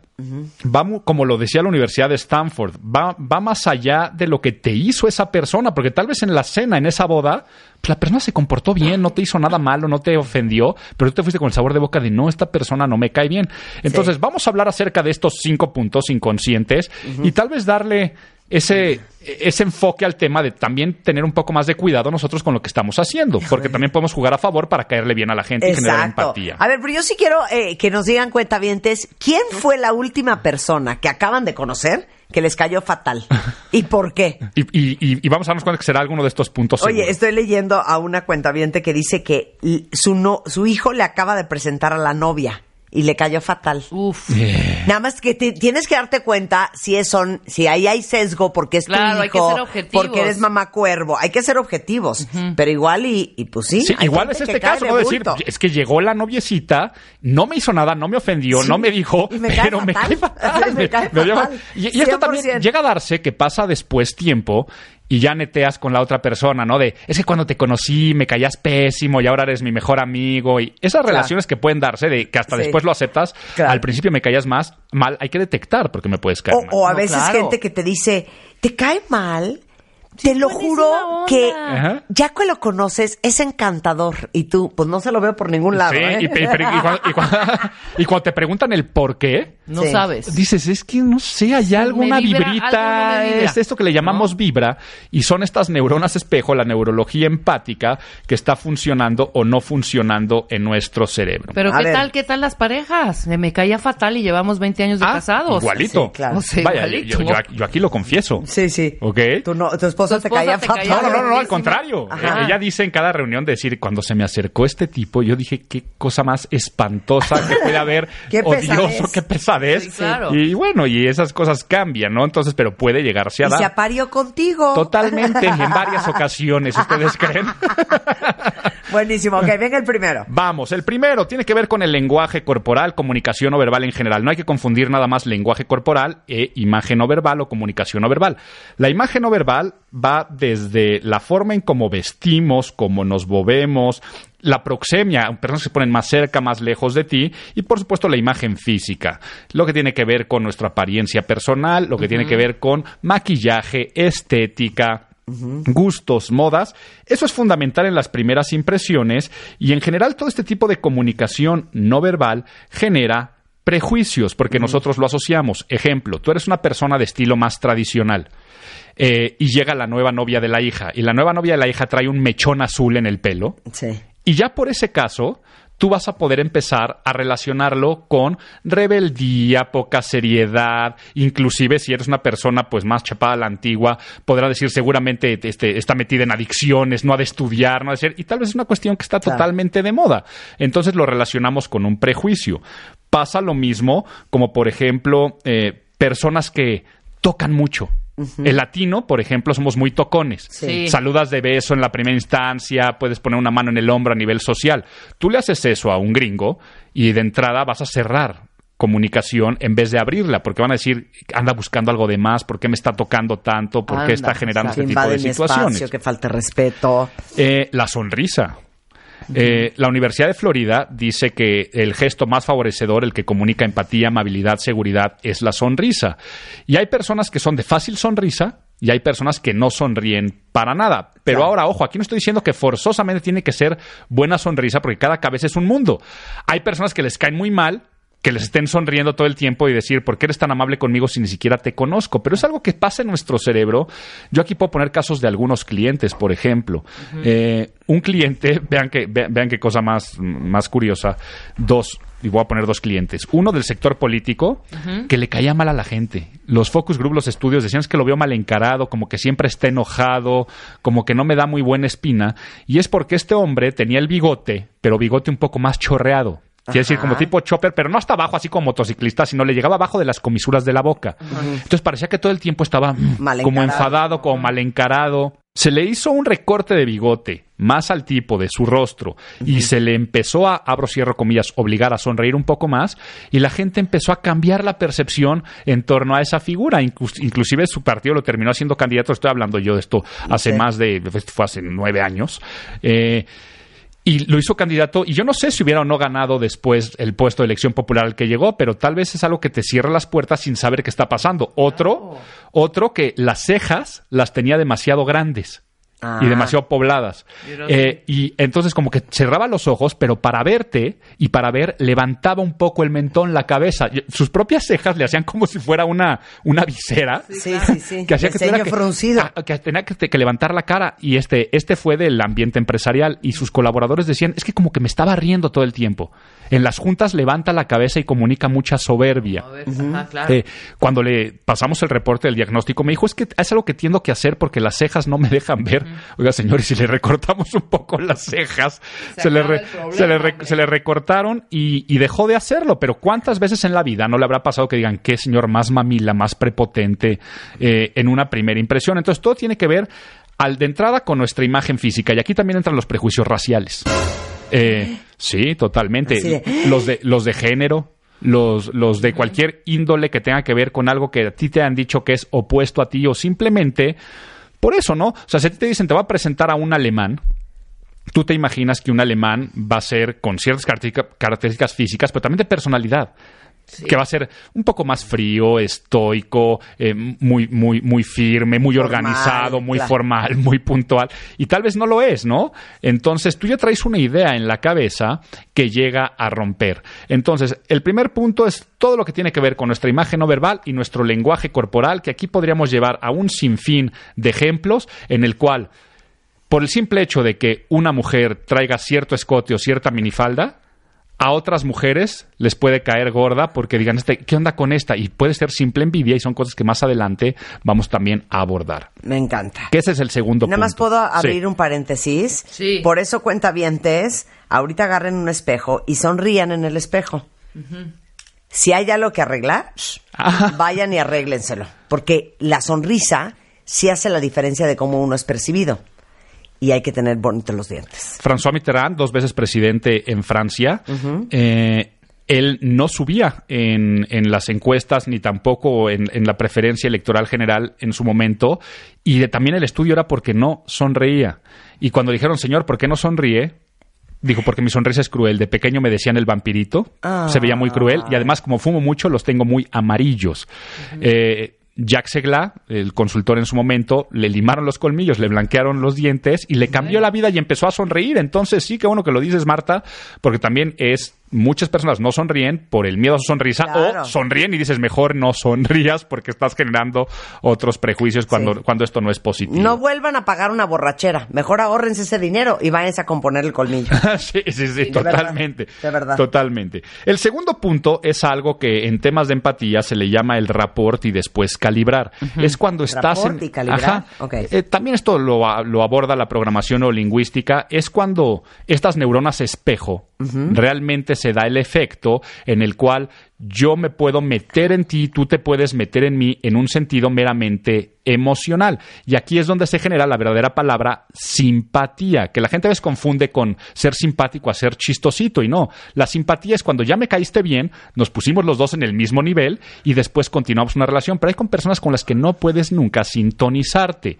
en el cual tratas de tener una plática y la manera desde cómo te responde la otra persona, cómo se conectan, hace que no, que no se calibren. Quiere decir que nunca lleguen a ese punto de nos simpatizamos. Entonces la primera impresión generalmente va a ser opuesta. Y esto da muchísimo en personalidades opuestas. Ejemplo, la clásica persona súper positiva, optimista, que todo el tiempo está sonriendo, que este que si hace este, un- unos cuantos días fue el Día de la Madre y mandaba mensajitos en el chat de gifs bonitos y románticos y de empatía. Y tú eres un hater con la vida. O sea, la persona que es un amargado por naturaleza y que no le gustan esas cosas. Cuando está en una primera impresión y llega esa persona que es muy perky, muy simpática y tú eres más, eh, tú eres más grinch, de entrada se van a repeler. Va a ser bien complicado que pase. Y el otro va a decir, ay, pues qué amargado con el que me acabo de, con el que me acabo de topar. Y ni es culpa de uno, ni es culpa del otro. Sino es lógico que una persona seria y conservadora, pues no le va a caer tan bien la persona que es este, un poco más este, abierta y, y un poco más posmoderna, para decirlo eh, eh, en, en otro sentido. Entonces, esta energía hace que no se dé sinergia y probablemente no puedas hacer nada para remediarlo hasta que ya des una segunda, tercera impresión donde ya puedes decir, oye, ¿sabes qué? No me gusta tu forma de pensar o tal vez no concuerdo con tus convicciones políticas o simplemente somos muy diferentes, pero nos podemos caer bien y podemos convivir. Al contrario, a veces hasta te terminas complementando. ¿Qué pasa en relaciones de pareja? ¿Qué pasa en cuestiones de oficina? De decir, es que fulanito y menganito son totalmente diferentes, pero hacen un buen equipo. Eso no quiere decir que al principio se hayan caído bien. El tercero, que esto es de los más comunes. Te pareces tanto a mí. Entonces, el pasado dense cuenta que era somos muy diferentes y por eso no nos caemos bien. Pero este, aquí es donde entran la envidia y los celos. Te pareces mucho a mí o representas lo que yo quiero ser y no soy. Y de manera inconsciente. Entonces, si tú eres el chistosito del salón de clases y entra otro chistosito del salón de clases, el nuevo alumno de la generación, te va a caer mal porque sientes que te está robando tu lugar. Si tú eres la seductora del grupo que todos dicen que está muy guapa y llega una nueva que también puede ser competencia, porque ay, la- la- viene Manuel con su nueva novia y resulta que tiene un físico similar al tuyo, tú te matas en el gimnasio y tú eres la fit del grupito y llega otra fit del grupito, en ese momento tu propio ego va a decir, ya está llegando alguien a robarse mi lugar. Mi- mi lugar, y, es lo que está, y es lo que está pasando. O la tensión. Es lo que pasa también, como decías, con mamá cuervo y demás, que me vienes a robar a mi hijo, me vienes a robar algo y aparece con el celo. Sí. Estás teniendo algo que, que- que a mí me gustaría tener. Entonces, eh, está una vacante de gerencia de recursos humanos y tú estabas de subgerente y querías tener ese puesto y entra una nueva persona a la gerencia, en ese momento vas a decir, me caes mal. ¿Por qué? Porque tienes algo que a mí me gustaría tener Ey. y yo no tengo. Entonces, este, eh, esto llega a pasar, ¿no? Te queremos, Álvaro, te queremos. Y yo a usted. Un placer Muchísimo, tenerte aquí muchas siempre. gracias, es, en. Twitter es Álvaro Gordoa y es imagenpublica.mx. W Radio. Escuchas lo mejor de Marta de Baile. Solo por W Radio. W Radio. Escuchas lo mejor de Marta de Baile. Solo por W Radio. Híjole, Shula Meat Grabber. Psicóloga clínica, terapeuta de pareja, familiar, tiene 30 años de experiencia, especialista en estrés postraumático. Y ahora sí, agárrense, porque hoy vamos a hablar de cómo se cierran los ciclos. Es que, ¿qué es cerrar un ciclo? Es que a eso vamos. Cerrar un ciclo significa abrir otro. ¿Por qué? Tú cuando ves una puerta cerrada, sabes que la abres. Cuando está abierta, sabes que la puedes cerrar. Cuando ves una puerta medio abierta o medio cerrada, ¿qué te da? Confusión. Tú imagina, no sabes si debes entrar, si debes tocar. Sí, es confusión. Sí, sí, sí. Entonces, el otro lado de la cara de la moneda de cerrar es abrir. ¿Y por qué cerrar? Porque las decisiones valen por el momento en que se toman. O sea, si nosotros no le damos valor al momento en que decidimos algo, siempre estamos arrepintiéndonos. Y ese es el problema de no cerrar. La gente no cierra el número de hijos que quiere tener, no cierra con parejas que quisiera cerrar, no cierra trabajos que quiere cerrar y entonces va cargando, debí de haber hecho esto, debí de haber hecho el otro. Va cargando con remordimientos y vamos haciendo más pesada nuestra maleta. Pero en entonces vez de no más cerrar ligera. el ciclo es tener una sensación con lo que sea que hayas hecho, lo que sea. que no terminas o de entender o de digerir o de estar en paz o de aceptar o de estar en calma. Es, es, es como la gente que dice, ay no, yo hubiera querido tener un hijo más y, y, y no se acuerda que cuando decidió no tener un hijo más, esa decisión fue una decisión que vale la pena aquilatar porque la decidió con todo lo que tenía de herramientas para decidir y solo por eso fue buena.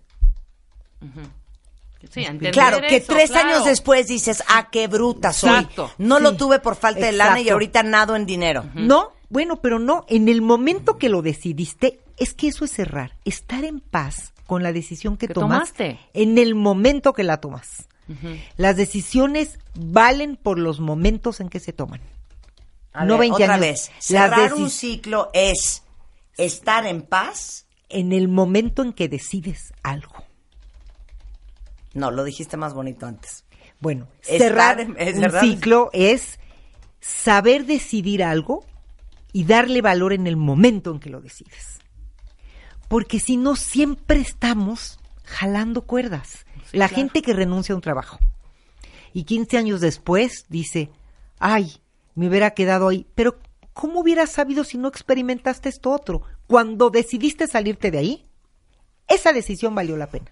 Eso es cerrar. Ok, ahí te va una estupidez. Sí. Porque usamos mucho el término cerrar un ciclo para la terminación de una relación. Sí. Entonces, a manera de chaqueta mental, Sí. dices, ¿sabes qué, Rebeca? Sí, dime, Marta. Le voy a hablar a José Juan. ¿Para qué, hija? O sea, ya. No, sabes que sí quiero hablar con él, hija, porque necesito cerrar un ciclo. Sí, exacto. O sea, qué oso, qué oso. Cuando a veces Sí. ni sabes que Eso no Sí. es cerrar un ciclo. Eso no es cerrar un ciclo. O sea, Eso hablar no y es decir, cerrar un ciclo. Hablar O sea, y decir, ya, ¿verdad? Ya tronamos. Ok, ya hablé con él y ya quedamos en paz No, de que ya o, tronamos. o ¿ok? hablarle a José Juan y decirle, ¿sabes qué, José Juan? Nada más te hablo para decirte lo que, lo que te quiero decir. Muchísimas gracias por todos los años que me diste. Muchísimas gracias por todas las enseñanzas y los aprendizajes. Quiero decirte que te dejo ir en paz y me quedo en paz. ¿Qué es esa payasada? No, no, no, Eso no es cerrar ciclo. ¿Necesitas a otra persona para cerrar un ciclo? No. Bien. ¡Leo! Los ciclos se cierran. No les dio permiso ¿Sabes por qué, Marta? ex. Te voy a decir. ¿Sabes en qué radica en realidad la felicidad? Después de todo lo que yo he leído y estudiado. Radica en las razones por las que eliges lo que eliges. Fíjate bien. No en lo que eliges finalmente, sino en por qué eliges hacer las cosas. Dame un ejemplo. Por ejemplo, si yo decido dejar Divorciarme. divorciarme, divorciarme. Sí. Puede ser que habiéndote quedado en la relación o no, vas a encontrar la forma de ser feliz. Lo importante es por qué elijo divorciarme. ¿Cuál es la razón que me hace no querer estar ahí? De eso va a depender que en verdad yo cierre internamente, no con otra persona, se cierre en lo personal. A ver, dame los dos ejemplos. La decisión pésimamente tomada y la decisión correctamente tomada. Ok, si tú decides que tienes una razón que tiene que ver con libertad, con proyecto de vida, la que sea valiosa para ti. El- la situación aquí es que tú tengas una razón muy poderosa para ti, por la que tú eliges salirte de ahí. Vamos a suponer... Porque de, esa te aga- de eso te agarras. Claro, claro, pero fíjate, todo el mundo dice, la felicidad está hecha de lo que decidimos. No, vámonos un paso más atrás. La felicidad está hecha de las razones por las que decidimos. Por las que decidimos. Eso es lo que nos va haciendo en la vida, ir en paz y cerrando momentos, cerrando ciclos, porque lo cierras contigo, no con nadie más. Es personal. Porque de esa razón es de la que te agarras cuando todo mundo te dice, hija, ¿estás loca? ¿Cómo te vas a divorciar? Si es un, un buen Un hombre. hombre. Mira, tendrá sus cosas, pero por lo menos está ahí, es un buen padre y es un buen proveedor. Y tú regresas y te agarras de tu poste que es La razón por la yo que... no soy feliz con esa persona y yo no me puedo hacer eso. Exactamente. Y esa razón es la que te permite cerrar la relación. Y es la que te permite seguir adelante. Pon el ejemplo que quieras. Tiene que ver con un trabajo, con cambiarte de país. Y qué grueso, porque tu razón para tomar una decisión, acuérdense de lo que les he dicho mucho este año, the best decision isn't always the most popular. Claro. La mejor decisión no Claro. siempre es la más popular. Claro. Y eso significa la no mejor decisión universal. para ti, claro. No es universal ni comunal, ojo. Sí, sí, sí, sí, hay, hay toda la gente que tiene que hacer esto. No, no, no, no, no. No es universal. Las decisiones son personales y los cierres son personales. ¿Cómo es ahorita la, un poco, yo le llamo la, la, la depresión o la nostalgia de fin de año? Entonces la gente piensa todo lo que tiene que cerrar, todo lo que... A ver, no, no, no, no, no, vámonos un paso. Antes, ¿qué soltarías de tu vida? Si no caminamos más ligeros, no podemos darle bienvenida a nuevas cosas. ¿Qué de lo que llevas cargando le encuentras una razón para soltarlo? Espérate. ¿Qué? ¿Qué de lo que llevas cargando en tu vida hasta hoy ya no lo necesitas? O ya no quieres. O ya no quieres. Pero dame un ejemplo. Vamos a poner un ejemplo. Vamos, vamos a agarrar ideas. Vamos a suponer que tú eres una persona muy controladora y eso te ha dado seguridad y sientes que si controlas todo, Sí. vas a ser más segura y vas a tener. Y en verdad, de pronto dices, es que no hay certezas. Por más que controlo, siguen pasando cosas. Voy a soltar el tener que controlar todo. A ver, ¿qué soltaría? ¿Qué cosas que ¿De controlo? qué me estás? ¿Qué cosas que controlo voy a soltar? A Claro. ver, Sí, claro. yo no podía controlar a la hora que iba a llegar hoy. Tenía dos citas con dos pacientes que eran su cierre de año y no los pude. Así, así sucedió. Es soltar al universo y entender que lo que te tocaba vivir y lo que te tocaba hacer tiene una razón. Ok, a ver, ahí te va. Dice una cuenta Casi todo el año he estado intentando cerrar el ciclo de la ruptura con mi ex. Cada que hay un resquijo de oportunidad, ahí voy otra vez. No he encontrado la razón. Claro. Esa es la guía. El hilo conductor cuando te pasa eso. A ver, arrástrate a Sandy. Sandy. Pero ¿cuál? No. El, el hilo conductor cuando tengas una situación así es que no has encontrado la razón valiosa y poderosa para soltar la relación. Entonces es un ir y venir. Ese es el problema, justamente la confusión. Vamos y venimos, vamos y venimos, porque la razón es o la que te dijo tu tía, tu abuela o la que crees, pero tú en tu interior no has querido soltar porque no has encontrado lo que es valioso para ti para soltar. Claro. eh, es- es- es no que conozco la olvida. relación. Claro. No conozco la relación, pero sí te voy a decir, si encuentras la razón, sueltas tan fácil. Claro. Es sutil. Claro. Y vamos a ver en Y cosas lo peor es que materiales, espirituales. Casi siempre todo. encuentras la razón a la distancia. De hecho, todos los que hemos tenido rupturas en nuestras vidas, en ese momento estás duro y darle la vuelta al trigo, ¿no? Sí, Vuelta y vuelta y vuelta sí, y vuelta. sí, sí. Pasan los años y dices, y te ves para atrás, Sí. cuando ya encontraste la razón y dices, qué oso que estuve dando vueltas como imbécil, cuando hoy esa razón ya me es tan obvia. Claro. Pero a veces la razón es obvia solo con el tiempo. ¿Sabes qué? Y con otra cosa, A con ver. la vulnerabilidad. No nos gusta sentirnos vulnerables Jamás. porque hemos asociado ser vulnerables a ser débiles. Exacto. Ser vulnerable es aceptar que podemos dudar, que podemos tomarnos tiempo, que tenemos dudas en la vida, que tenemos eh, situaciones inciertas. ¿Saben qué? Ahora, ahorita que estuve en este famoso congreso, Marta, conocí a Irving Yalom, que fue uno de los ponentes que dio una de las magistrales, y dijo algo muy importante. La vulnerabilidad no es señal de, de debilidad. No debemos huir de ella. Si nos resistimos a ella, nos resistimos a ser humanos. Fíjense bien. Por miedo a ser vulnerables, muchas veces no decidimos. Sí, claro. ¿De dónde viene la decisión, Marta? De atrevernos a dudar. Solo dudando vamos a encontrar razones. ¿Y por qué dudas? Si te atreves a ser vulnerable. Claro, claro. Bueno, da- perdón, dos minutos, porque esto es de tus genialidades. Diles la resignificación. Resignificación es qué significado le vas a dar tú a lo que viviste.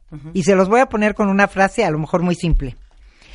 Un atardecer es hermoso porque el atardecer es hermoso o porque tú lo percibes hermoso. ¿Qué crees tú? Porque tú lo percibes hermoso. Pero también es hermoso un atardecer, Sí, ¿cierto? claro, yo creo que es 50-50. Bueno, Siento. la resignificación es cómo tú significas lo que vives. Lo que finalmente le da significado a la vida no es lo que vives, sino lo que haces con lo que vives. Esta mujer, si resignifica esta idea de embarazo, puede potencializar su crecimiento y este bebé Totalmente. enormemente. Y para cerrar ciclos, ¿cómo se usa la resignificación? Ah, es, eso es para mí lo más importante. No es nada más cerrar, abrir, cerrar, abrir. ¿Qué significado le doy a cerrar? Una etapa.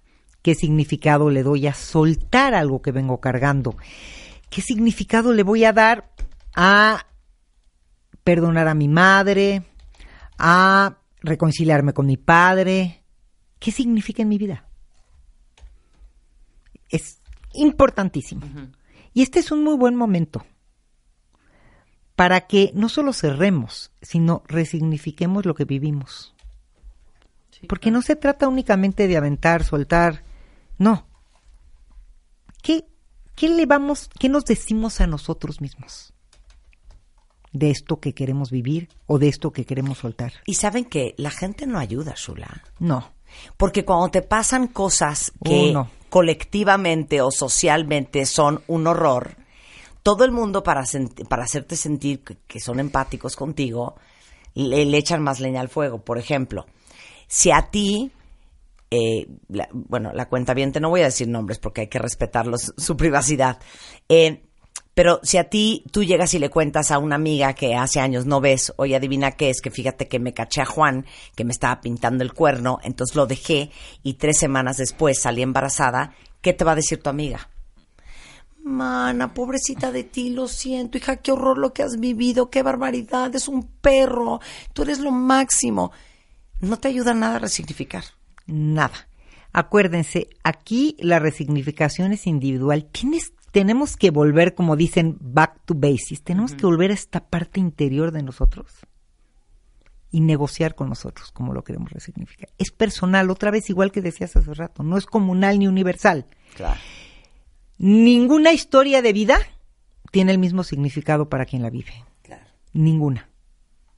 Entonces, hacer estas cosas universales de todas las mujeres que todas las mamás, no, hay que soltar esa forma de resignificar vidas. Pero otra vez, si uno no entiende ni, ni que fue lo mejor que te pudo haber pasado, ni tomaste la decisión correcta en ese momento, ni, y si tampoco entiendes de esto es lo que yo tenía que haber vivido, como lo dijo muy bonito aquí, este, una cuentaviente, eh, dice aquí Juliet, hoy elijo caminar con la certeza de que la decisión tomada es un paso hacia la paz, la felicidad y un mejor destino. Exacto. Te digo una cosa. Juliet, es bien profundo. Retuitea a Juliet porque es muy profundo lo que puso. Muy profundo. Pero, y si tampoco entendemos que toda la gente que nos manda la vida un poco clavada en, en, en cómo lo ve la cábala, toda la gente que pasa por nuestra vida es la gente que tenemos que conocer para convertirnos en la gente que nos tenemos que convertir. Claro.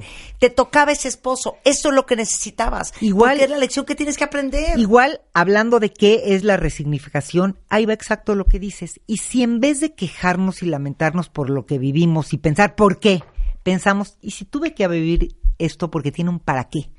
¿Cuál sería el para qué? Háganlo solamente como ejercicio de curiosidad. Nada ¿Para más por curiosidad. Si tuviera un para qué, usen dos cosas, su imaginación y su curiosidad. Si tuviera un para qué, ¿cuál sería? Y se van a sorprender de lo que van a encontrar en las experiencias que se han lamentado, que han querido batear sin poder, y cuando le encuentren un para qué, la van a poner en un lugar de paz adentro de ustedes. Y, en el mejor de los casos, como yo, yo le llamo la cereza del pastel, se convierte en un motor para hacer cosas grandiosas. Pero es importantísimo encontrar el para qué de las cosas. Cuando se estén lamentando y no se puedan, este es un tip, cuando se estén lamentando y no puedan salirse de una postura de víctima o de algo que les pasó y las esté latigando, latigando, latigando, háganse la pregunta al revés. ¿Y si hubiera un para qué de lo que viví, cuál podría ser? Se van a sorprender. Y van a ver lo que tú decías, Marta. Vivimos lo que nos toca muchas veces porque eso es lo que teníamos que pasar. Te va a gustar esto. Dios no los da a la gente que queremos. Nos da a la gente que necesitamos para amarnos, para apoyarnos, para lastimarnos, para dejarnos y para convertirnos en la persona que tenemos que ser. Sí, estoy de acuerdo. Y como lo hicimos hace algunos años, dejen de estar rementándole la madre a su jefe del pasado, al marido que las dejó, a la mujer que les pintó el cuerno, a eh, su mamá que fue una perra, al papá que los insultó, al fulano que los abandonó. Más bien, bendíganlos y agradezcan a toda esa gente que ha pasado por nuestra vida.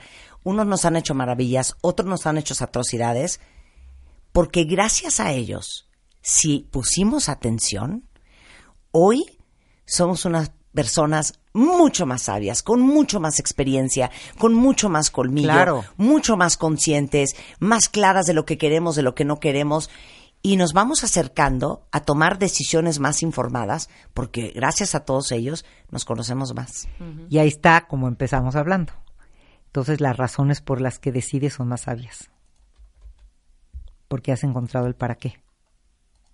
Claro. Así que la buena noticia que les tengo es que si ese ejercicio nunca lo han hecho, nunca es tarde, es retrospectivo. Hoy pueden agarrar su vida y hacer el ejercicio que dice Marta. no lo tuvieron que haber hecho en el momento que sucedió algo. Hoy retomen su vida y hagan ese ejercicio. Esto que viví, ¿qué me trajo? Esto, ¿para qué habrá sido? Por simple curiosidad. Y van a descubrir grandes hallazgos. Acepta, como dijo Marta, que lo que te ocurrió es parte de una experiencia importante y que te va a ayudar a crecer. Agradecelo, agradecelo, simplemente agradecelo. Aprende de las experiencias. ¿Esto qué me dio? ¿Qué me hizo? Y por último, emprende. Emprende nuevas cosas y nuevos proyectos. Esa es una muy buena forma de caminar hacia adelante. O sea, que tampoco confiamos en nosotros, Chula, que dices, después de una ruptura, ¿cuántos de ustedes no están en ese plan de, yo ya no creo en el amor? Yo ya, mira, eso del amor para, no, no es para mí. Mira, a mí, yo me he quemado muchas veces con el amor, a mí no me vuelve a pasar. Qué poco confiamos de nuestra capacidad de aprender y de integrar los Claro. aprendizajes en la persona que somos para tomar mejores decisiones la próxima vez. Claro. Entonces, ¿de qué sirvió? Eso es a lo que llamo enraizar fortalezas. Esto te fortaleció. Claro. Échate otra raíz más. Véanse Al como un árbol. eres más experto en el amor. Ahora Y vas eres, por todas las y eres más sabio. Y eres Claro. más sabio. Muy bonito. Muy bonito. A Shula la encuentran en la Ciudad de México. Los que les urja este cerrar ciclos. Está aquí en el 5259-1414. Eh, Shulamit Graver en eh, Facebook y Shulamit G arroba bienesta.com. Gracias, Shula. A ustedes. Un placer tenerte acá. Escuchas lo mejor de Marta de Baile. Solo por W Radio. Escuchas lo mejor de Marta de Baile. Solo por W Radio. A ver, pregunta para todos. ¿Ustedes perdonarían una infidelidad y creen que eso es sentencia de muerte para una pareja o creen que es una gran oportunidad? Lucy Romero, nuestra terapeuta de pareja y familiar, es in the house. ¿Perdonarías una infidelidad, Sí, Rebeca? totalmente, yo sí. Yo Sí. sé que tú no, yo sí. Sí. ¿Tú? Yo. Depende mucho de los bemoles, fíjate, yo no me gustaría generalizar Ok. y, y tampoco me gustaría bendecirlo porque andas dando permisitos, ¿me entiendes? Sí, pues claro. es que tú dijiste, Te digo una cosa. tú never. Marta. No hay forma, razón, manera, posibilidad. De que le... Yo una infidelidad, No la perdones. chiquita, mediana, grande, un beso, me la di, no hay manera. No hay manera. Es que te digo una cosa, ¿Qué? no entiendo, Ajá. porque genuina, porque a mí ya me fueron infiel. Sí. Y después de que me rogó y se arrastró, Ajá. Volví. Ok. Esto fue hace muchos O sea, años. Por perdonaste. eso, sí Ajá. perdonaste, Marta. Perdonaste y hubo second time. No tuve paz Ok. en los siguientes rollo, dos claro. meses. Entonces, era yo una persona que yo no me pude permitir ser. Horrible. Él me decía, oye, ¿y si vamos a cenar hoy carne? Y yo, ¿qué? ¿Como la carne que te comiste con ella? Sí, claro. Ajá. ya Oye, ¿quieres ahí. que va- vam- vamos a nadar a la alberca o nos quedamos en el jacuzzi? Pues haz lo que quieras. De todos modos, siempre lo has hecho. O A ver, todo el día estaba yo con ese cuento. Te pusiste odiosa, insufrible, no te tragabas ni a ti misma. Un odio, Sí, un claro. resentimiento, un coraje y una desconfianza que dije, Cuando esta relación se por acabó uno porque yo no me puedo hacer esto. Sí. Yo no me puedo hacer esto. Cuando Sí. regresas quebrada, pero por ego. Sí. Tratando de querer componer tu ego y no pasa nada. Ahora, respeto a la gente que lo puede hacer, ¿eh? Sí, claro. Pero yo creo Claro. que tienes que tener un tipo de personalidad. Pero es que aquí dijiste algo clave, Marta. No me toleraba yo a mí misma. No, no, no tenía que ver tanto con el otro. Aquí lo que vamos a tratar de profundizar y de ver es qué hay detrás de una infidelidad, número uno. ¿Qué considera cada pareja como infidelidad? Porque para muchas, yo te digo, yo te puedo decir, yo he tenido pleitos de divorcio en el consultorio por un chateo. ¿Sí? Porque a la otra le dijeron, le dijeron, muñequita, qué guapa te veías el día de hoy. Y la otra ya le estaba planteando el divorcio, porque para ella eso era una absoluta infidelidad con una, con una empleada de su, de su empresa. De su trabajo. ¿Sí?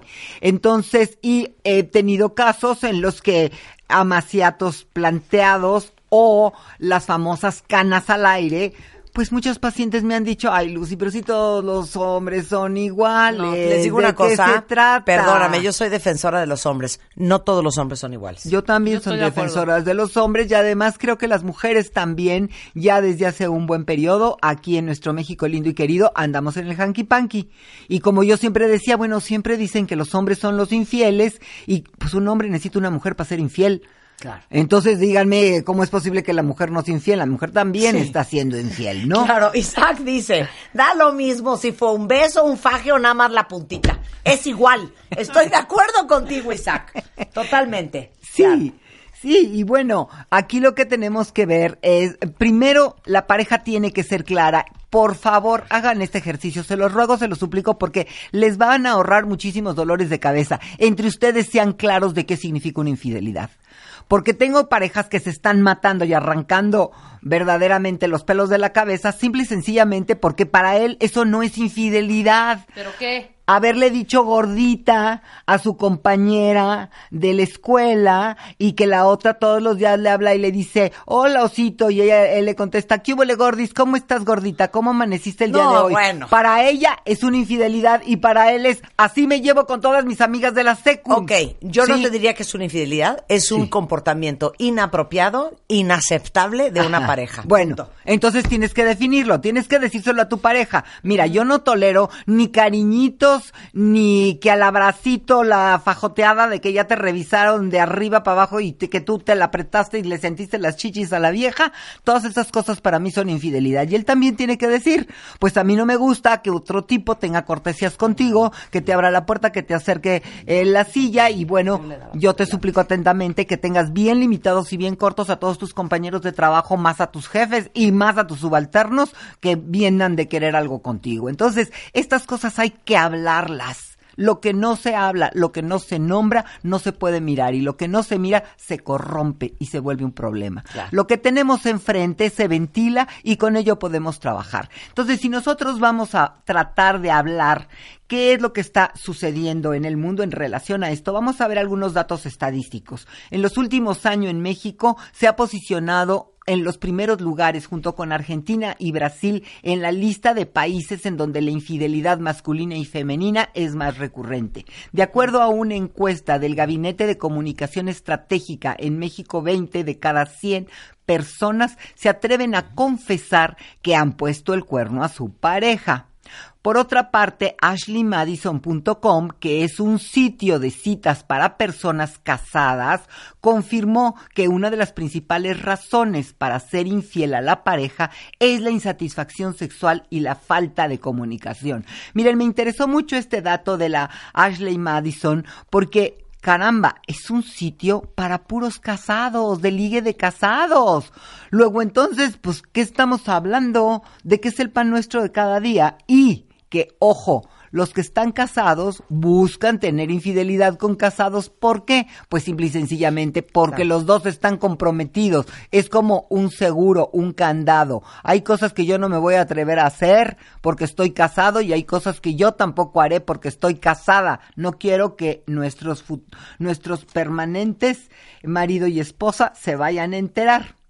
Entonces, tomen muy en cuenta esta, esta, mm, esta encuesta de la Ashley Madison. Dice que la mayoría de sus usuarios están en ese sitio por insatisfacción sexual y falta de comunicación. También yo quiero decirles que en el consultorio corroboro ese dato. Muchas de las infidelidades están en base a lo que se llama mala comunicación, que yo lo pongo entre comillas, para que cada pareja tenga que explicar qué es lo que considera mala comunicación, y luego insatisfacción sexual. Eso sí, por favor, tienen que, tienen que periódicamente preguntarle a su pareja, mi amor, ¿tú te sientes satisfecho con la forma en la que hacemos el amor?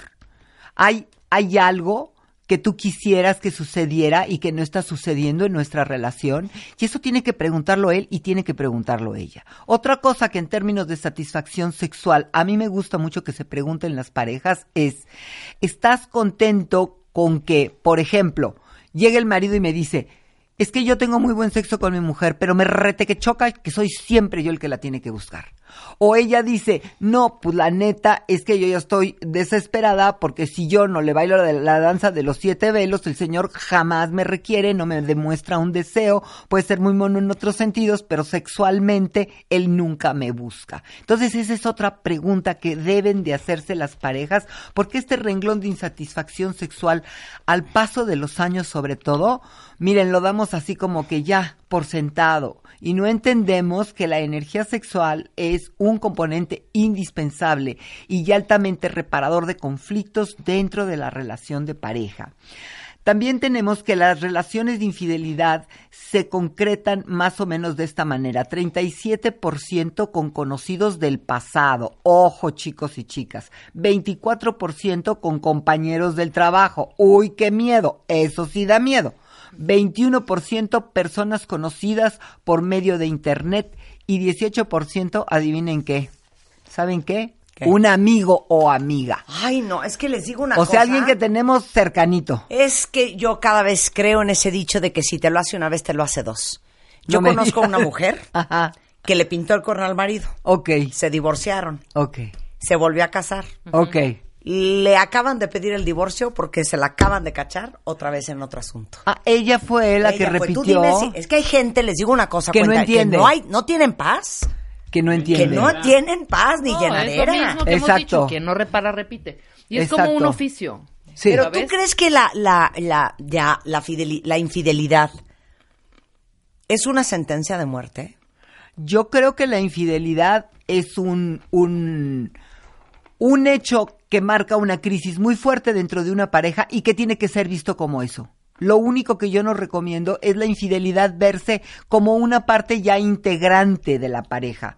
Hay psicoterapeutas que inclusive dicen abiertamente y médicos, psiquiatras, psicoterapeutas que dicen, ay, la infidelidad es algo normal dentro de la pareja. Si no existe infidelidad, lo que hay es represión y lo que hay es... Oye, por favor. De acuerdo a ciertas circunstancias y otra cosa es permitirlo que esté sucediendo enfrente de tus ojos todos los días. O sea, eso sí, ¿no? No, o considerar que una pareja es inadecuada porque ninguno de los dos ha sido nunca infiel. Bueno, o a menos que los dos estén de acuerdo, ¿sabes? Yo voy a tener mis onditas, tú ten tus onditas, tú a lo tuyo, Claro. yo a lo mío y nosotros a lo nuestro. Eso, La famosa eh, relaciones abiertas. Eh, pero eso ya se llama una relación abierta, Claro, en la cual otro. se vale ese tipo y inclusive lo norman, ¿sí? O sea, se discreta, no llegues tarde y ella le dice a él, no me encajes honguitos por ahí, ni tampoco me vengas a traer hijos de otra fulana. Y entonces tienen sus pactos así muy padres, Claro. pero de eso a decir que una pareja es disfuncional porque son fieles después de 15 años de casados, pues no estamos en lo más mínimo de Aparte acuerdo. les digo una cosa, como se los puse el 14 de febrero. El amor no es lo que uno siente, el amor es lo que uno hace. El amor no es un sentimiento, es una decisión. El ser fiel también es una decisión. Es una decisión. Por supuesto. Porque oye, que con el paso de los años va a haber chavas más guapas que tu esposa, seguramente. Sí, seguramente. Que va a haber hombres más atractivos, más inteligentes, más rápidos, más ricos y más guapos que tu eh, pareja. Claro que va a haber. Que va a haber tentaciones, todas. Va a haber oportunidades, miles. Pero uno opta, uno toma la decisión de ser fiel, a pesar de todo. A eso es a lo que se le llama pacto de pareja. Eso tiene que ser bilateral. No se vale que una, uno de los lados se comprometa con tener como un valor exaltado dentro de la relación la fidelidad y el otro diga, ajá, ay sí mi amor, bueno pues no, tiene que ser explícito y tenemos que tener el valor de defender nuestro punto de vista. Si nuestro punto de vista es, sabes que la monogamia es una ilusión y la única realidad es que los seres humanos somos polígamos y en algún momento te voy a poner el cuerno, bueno pues defiende tu punto y dilo. Sí. Sí. Estábamos platicando hace rato y le digo a Marta, ya es obsoleto, caduco, viejo, cero de moda poner el cuerno. En Sí, estos ya es de oso. Es de, es De veras es sí. de oso. Ya no está cool, ya, o sea, poner Claro. el cuerno ya es obsoletísimo y caduco. Sí. Menos en, en- más ¿Saben en qué? estos tiempos. ¿sí Hasta me atrevo a decir una cosa. Es como de gente ignorante. Exacto. Es, y que es y como ni modo, al que le quede el saco que se lo ponga. Claro, Claro. Y el que se sienta ofendido, con todas mis disculpas, pero es de ignorancia. Pues para mí es Totalmente. corriente y primitivo. Es, Es muy corriente y primitivo. y Exacto. primitivo, Es- claro. ¿Sabes qué? Un aplauso, Un para. Rubí. Lo dijo muy Gracias, bien. gracias, Es primitivo. Y corriente. Así de, claro. no, es que la vi y no me aguanté. Ajá. Luego, luego sentí que me... ¿Qué es, que eso? Nos traíamos unas O ganas. sea, tú operando desde tu cerebro Ajá. reptiliano. Claro. claro. Es que sabes claro. que, exacto, es que no me aguanté las ganas. Nos traíamos porque nos unas traíamos ganas. unas Desde hace un ganas. rato. Es que ya me la quería Claro. comer. ¿Qué, es eso? Naco. Eso es de gente muy poco Por evolucionada. supuesto, por Claro. supuesto. Y sobre todo no se Es dan que ya cuenta. me enchilé. Pues sí, es que... es que- Otra. ¿Qué? Es que ella me hace sentir como nadie me ha hecho sentir en mi vida, porque me dice mi rey, porque me dice tú eres el mejor, porque me dice tú todo lo haces bien. O sea, neta estás tan mal que necesitas a alguien que te venga a sobar el Exacto, narcisismo. pero ve, que te venga a decir, ay chiquito, ¿no? es que te juro que tú eres el mejor, es que te digo una cosa, no puede ser, no hay abogado tan eficiente como tú. Por supuesto, Neta, la adulación... ¿Eso necesitas? La adulación infla mucho el ego y, y la inflada de ego es el pan nuestro de cada día de lo que anda la gente sedienta y buscando. Pero la verdad es que yo lo considero como si fuera un desperdicio de tu propia energía. Hay tantas cosas importantes que hacer y que descubrir en este mundo, tanta belleza y tanta creatividad, por eso Claro. lo considero primitivo y corriente. Y te digo una Esos cosa, que ¿y sabes qué? Ya me enchilé. Bueno, Yo les voy a contar de ese novio. a ver, cuenta, viene. Cuenta. Y me está oyendo Spider-Man, por cierto. Saludos, mi amor, pero él se sabe todas mis historias. Ok, Ese novio que yo tuve que me fue infiel, ¿saben por qué me era infiel? ¿por qué? Te lo juro que yo hice mi análisis. ¿Por qué? Porque él era el único hijo hombre. Su papá era un hombre exitosísimo y con muchísimo dinero y un hombre muy reconocido y muy respetado. Y él, mi novio, pues era como un junior bastante imbécil. Entonces se sentía siempre mucho más chico que su hombre, To- digo que su papá. Entonces yo pienso que esta necesidad imperiosa de tener esta cantidad de retroalimentación femenina y de sentirse el guapo, el ligador, el conquistador, Era por esa era porque que se sentía traía. tan chiquito al, lado, de, su, padre papá. que a través de la retroalimentación femenina de las mujeres él se sentía valioso e importante y por eso era tan imbécil. Bueno, por eso fíjate. corté y por eso no me casé con él y me casé contigo chiquito. ¡Ande!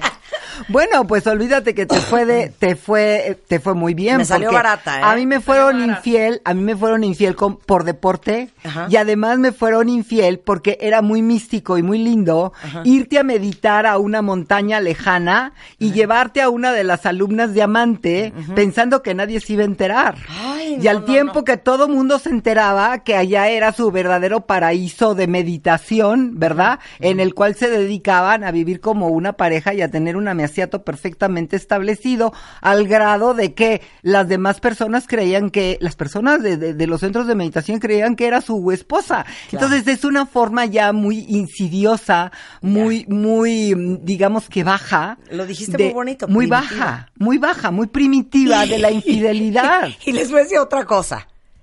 Hay gente, como dice mi mamá y mi abuela, que es así, vulgar de alma. Eso sí estuvo muy fuerte. ¿No es precioso? Está muy fuerte, vulgar de vulgar alma. de ya alma. no hay reparación. Esa gente hija. que tiene su alma y que es vulgar de alma. Claro. ¿Ya sabes? Sí, sí, sí. Claro. O sea, yo no tengo que andar espiando a mi esposo y no anda con. "Sss, ¿Ya viste la que entró? Ah, sí, Está claro. buenísima, vuelve las nalgas. ¿Qué es esa vulgaridad? Por supuesto. Hay gente que es vulgar de alma y no importa el nivel socioeconómico, no importa el nivel educativo. Hay gente rica, pobre, este, y no. Whatever, vulgar de inteligente, babosa. Con grados y posgrados que pueden ser infinitamente Exacto. vulgares y Y corrientes. hay gente ¿eh? vulgar de alma y hay gente que no es vulgar de alma. Sí, claro. Punto. Acuérdense de esa frase de mi mamá porque es una joya. Y que a lo mejor es tu jardinero. O es tu chofer. Oye, puedes y tener- tiene una calidad humana que tú dices, qué gran señor que es este también hay señor". una, hay una frase para la gente así. Sí, Educación del alma. claro. Que es gente con sentimientos refinados, Así es. con emociones y sentimientos elegantes y finos. Y hay gente vulgar de alma. Sí, Sí. sí lo es. Entonces, si queremos hablar de dar una segunda oportunidad, lo primero que yo les diría es, quien ha sido infiel, no me importa si es él o es ella, tiene que verdaderamente estar consciente de si quiere tener dolor en su corazón por eso, o si simplemente es una mueca para reparar una cuestión social o una cuestión económica que en ese momento no le conviene tronar su pareja y tronar su matrimonio. Yo creo que una persona que verdaderamente hace un acto de conciencia profundo y, y- y trata de tomar la fuerza y la energía de la crisis que significa una infidelidad, sí tiene la posibilidad de negociar esa situación, pero tiene que llegar con el corazón en la mano, tiene que llegar con el no corazón entiendo. adolorido, tiene que llegar... Es que no entiendo. Tú no lo consideras. No lo considero. Yo considero porque, que... Porque la infidelidad, Lucy, no es un error. No es que fíjate que iba caminando por la calle y fíjate que me tropecé No, no es un y error. caí en la cama encuerado con tú- esta vieja. O sea, no es un error. No es No. que, es que fíjate que cometí un error. No es un accidente. Es una decisión consciente. Bueno, y además le hablaste supone- un día, luego le invitaste a comer, supone luego fueron a comer, luego claro. te estabas ligoteando, luego le invitaste a cenar y luego acabaron en un hotel. O sea, es un proceso. no Es es que te proceso. resbalaste No. y caíste con las piernas abiertas. No, No. es así. No. No. es un error. No es un error, pero muchas veces tiene antecedentes dentro de la relación de pareja en la que yo llamaría que no siendo un error sí es una cobardía. Todo acto de infidelidad es una forma de cobardía en la cual tú no estás pudiendo enfrentar la realidad de tu relación, lo que tú estás viviendo, porque si tú estuvieras satisfecho o satisfecha en tu relación, evidentemente no estarías aceptando una triangulación.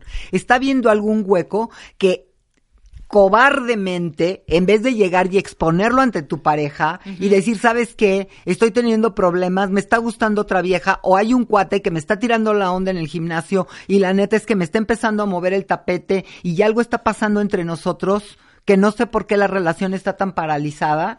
Eso es, eso es valentía. No, porque Pero eso la no parte- funciona, Lucy, porque también es corriente y bajo, la neta, estar con el misterio. ¿No? ¿No? O sea, Claro. estar- sí, claro, por supuesto, porque es lo que Oigan, más te llama la atención. no, time, time, time, time. ¡Ey! Estamos hablando de mujeres y hombres, ¿eh? Sí, claro, esto no es Porque de esta babosada de que los hombres son los infieles se No. tiene que acabar. Claro. No. no, no, Hoy no, en no, día no. las estadísticas las leyó Lucy, es casi 50-50, ¿eh? Exacto. Ah, y yo conozco muchas mujeres que han sido infieles. Claro. Sí. Y hay gente que es vulgar de alma. Lucy Cierto. Romero, ahí les va el teléfono por si alguien ocupa. Bueno, es Lucy Somos Diosas en Twitter, Sí. es lucyromero.com.mx en internet. Correcto. Y espacioautoayuda.com. Por favor, búsquenme ahí. Y mi teléfono 52 55 34 15. Si no tienen con qué apuntarlo, en el Twitter arroba Lucy Somos Diosas. Ahí viene mi teléfono hasta arriba. Quien quiera consulta, cuentan conmigo, muchachos. Bueno, cuentavientes, con esto nos vamos, pero no se vayan ustedes. Así las cosas, la emisión de la tarde solo por W Radio. The mood is right. The spirit's up. We're here tonight. And that's enough. Simply wonderful Christmas time. Simply having a wonderful Christmas time. The party's on. The feeling's here. That only comes this time of year. Simply having a wonderful Christmas time. Simply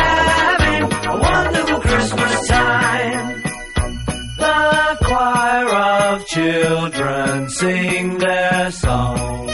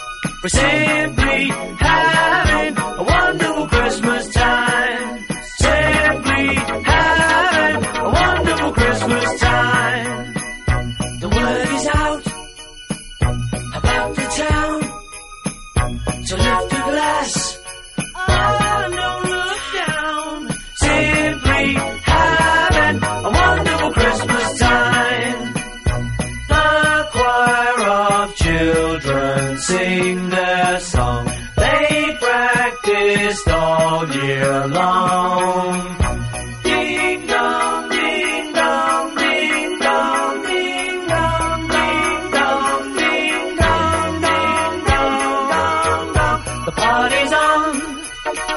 The spirit's up. We're here tonight. And that's enough. Simply having